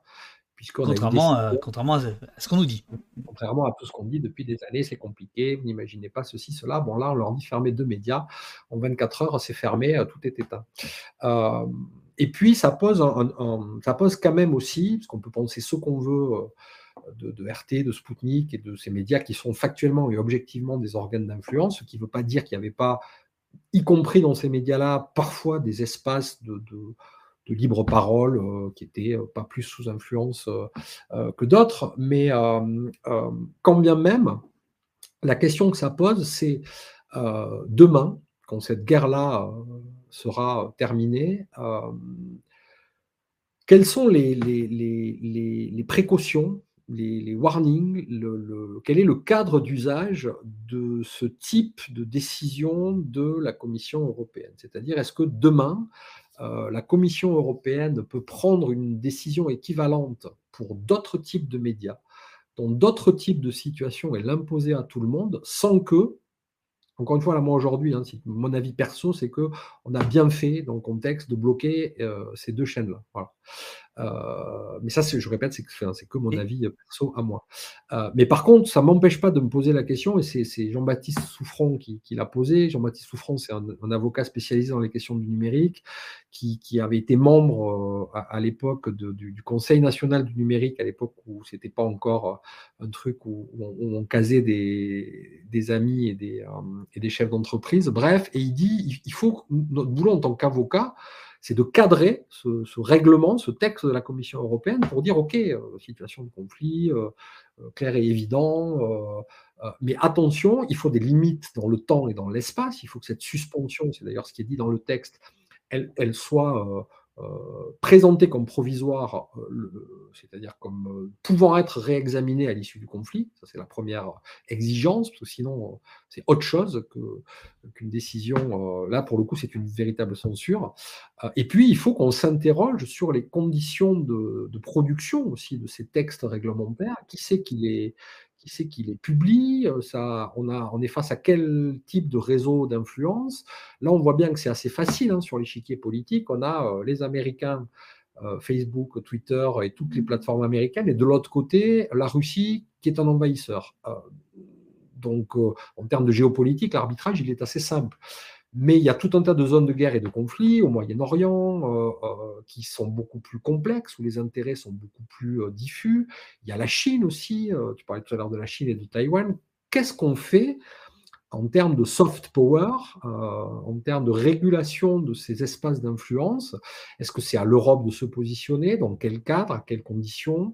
Voilà, donc tout ça, encore une fois, là, pour l'instant, la priorité, l'urgence absolue, c'est de couper autant que possible le robinet des fake news ou, euh, ou des organes qui sont soumis. Mais alors justement, il y a, y a un camarade de Teva qui, euh, il y a deux heures de ça, euh, mais c'est une question qui a été remontée par Olivier et par Jessie. y a-t-il moyen de lutter contre les fake news sans basculer dans la censure? C'est-à-dire un entre-deux?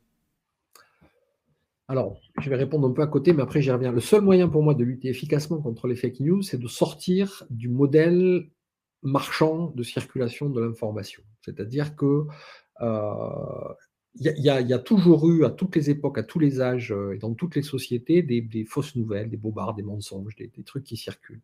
Là où ça commence à, être euh, dangereux pour la démocratie, c'est quand il y a, de l'argent à se faire sur la circulation de ces fake news et que la circulation de ces fake news n'obéit des intérêts qui sont essentiellement des intérêts financiers. Donc pour le dire autrement, euh, tant que le modèle économique principal des plateformes, qui sont les caisses de résonance. Donc là, là, tu là, en fait, tu reviens à l'idée du, du, Conseil national de la résistance, qui, à la sortie de la guerre, a dit l'information n'est pas une marchandise comme les autres, euh, elle, elle n'est pas là pour faire des bénéfices, c'est pour ça qu'il y a des aides à la presse, c'est pour ça.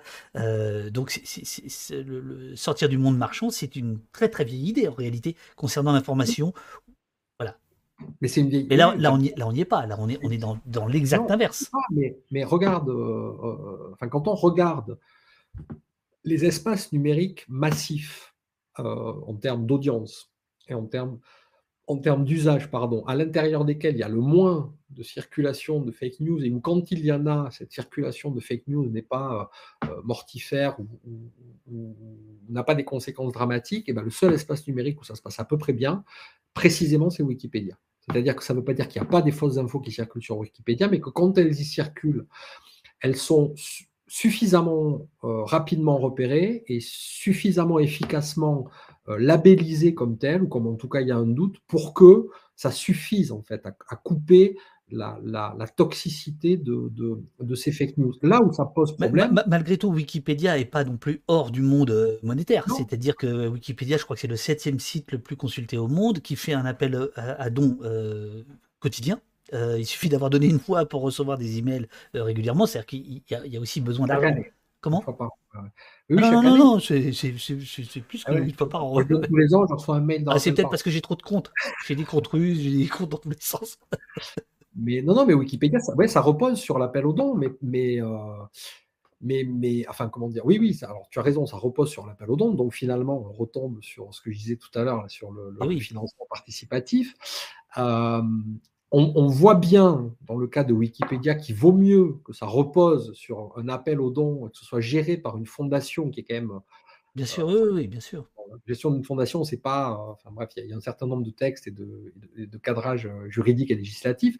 Mais, mais on voit bien que là, pour le coup, ce type de financement et de gestion par une fondation sans objectif lucratif est, est, est vital et, et, beaucoup moins dangereux que si on disait, comme je le disais tout à l'heure, il faut des infrastructures publiques gérées par l'État, donc il faut que Wikipédia soit géré par l'État. Ben non, si Wikipédia devient géré par l'État, ça n'a précisément plus aucun sens. donc c'est pour ça qu'il a pas, il y, a, des figures, enfin il y a des, il y a des repères qui, qui, ne changent pas.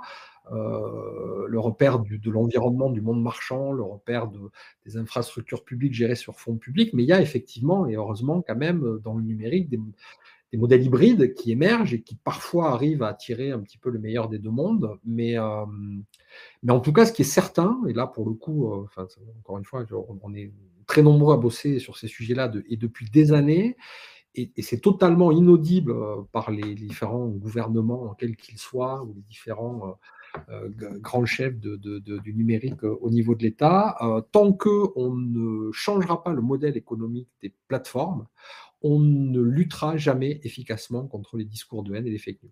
Jamais. Parce que le seul truc qui fait tourner le business de la haine, de la désinformation, des fake news, c'est l'argent qu'elle rapporte qui est déclinable en audience ce qui est la même chose, quand il y a de l'audience, il y a de l'argent derrière, euh, pour les plateformes. Si on ne casse pas ça, on, ne résoudra jamais le problème.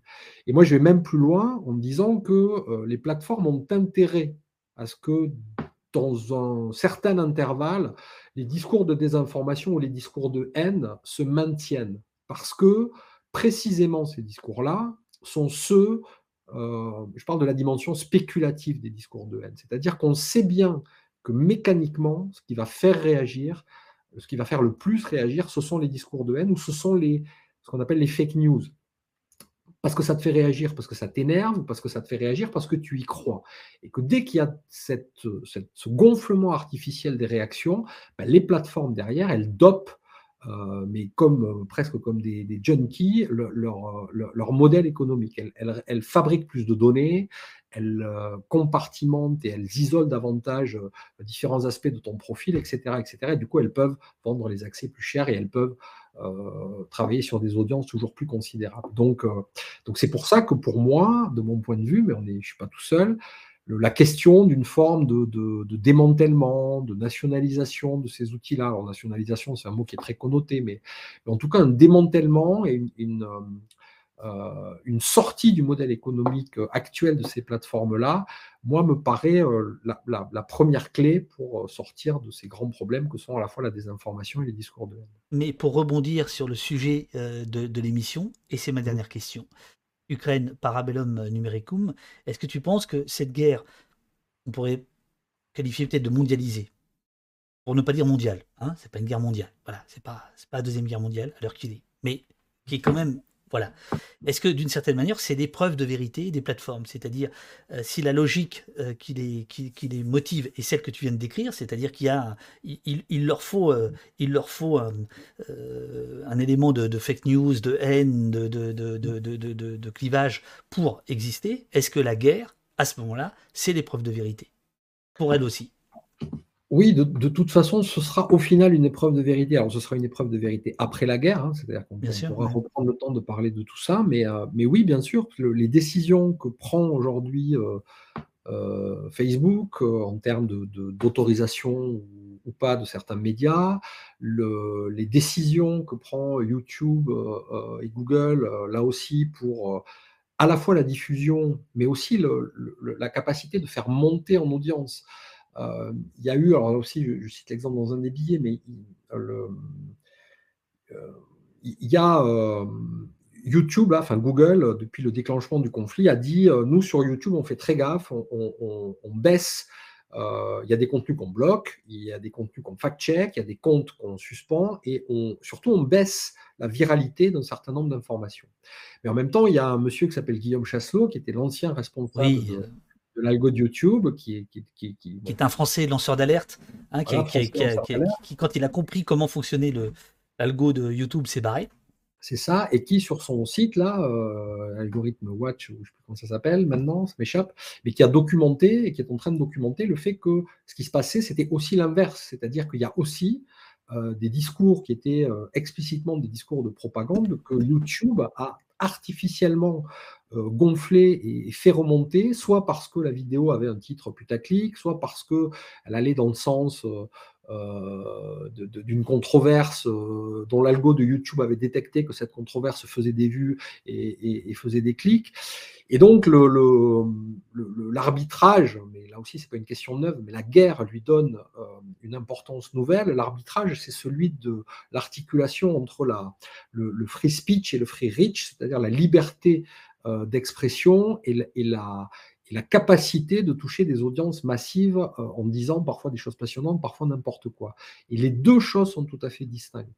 La liberté d'expression, il ne faut pas y toucher, c'est sacré, ou en tout cas, il faut le, préserver à, tout coup, à tout prix, mais la liberté euh, d'atteindre euh, sans effort des audiences massives avec un impact considérable sur la vie civique, citoyenne, politique, etc.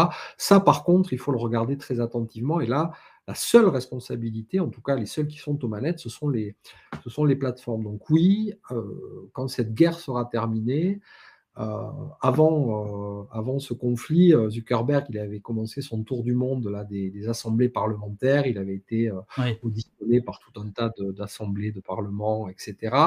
Il va falloir que ça continue, Zuckerberg et les autres, c'est-à-dire qu'on continue de demander euh, pied à pied des comptes à ces gens-là pour les décisions qu'ils prennent ou qu'ils ne prennent pas. Il va falloir surtout, encore une fois, qu'on se dote euh, d'un cadre public d'explicitation de ce qui se joue comme intérêt euh, à l'intérieur de ces plateformes quand il y a des situations comme ça de, basculement de l'ordre mondial.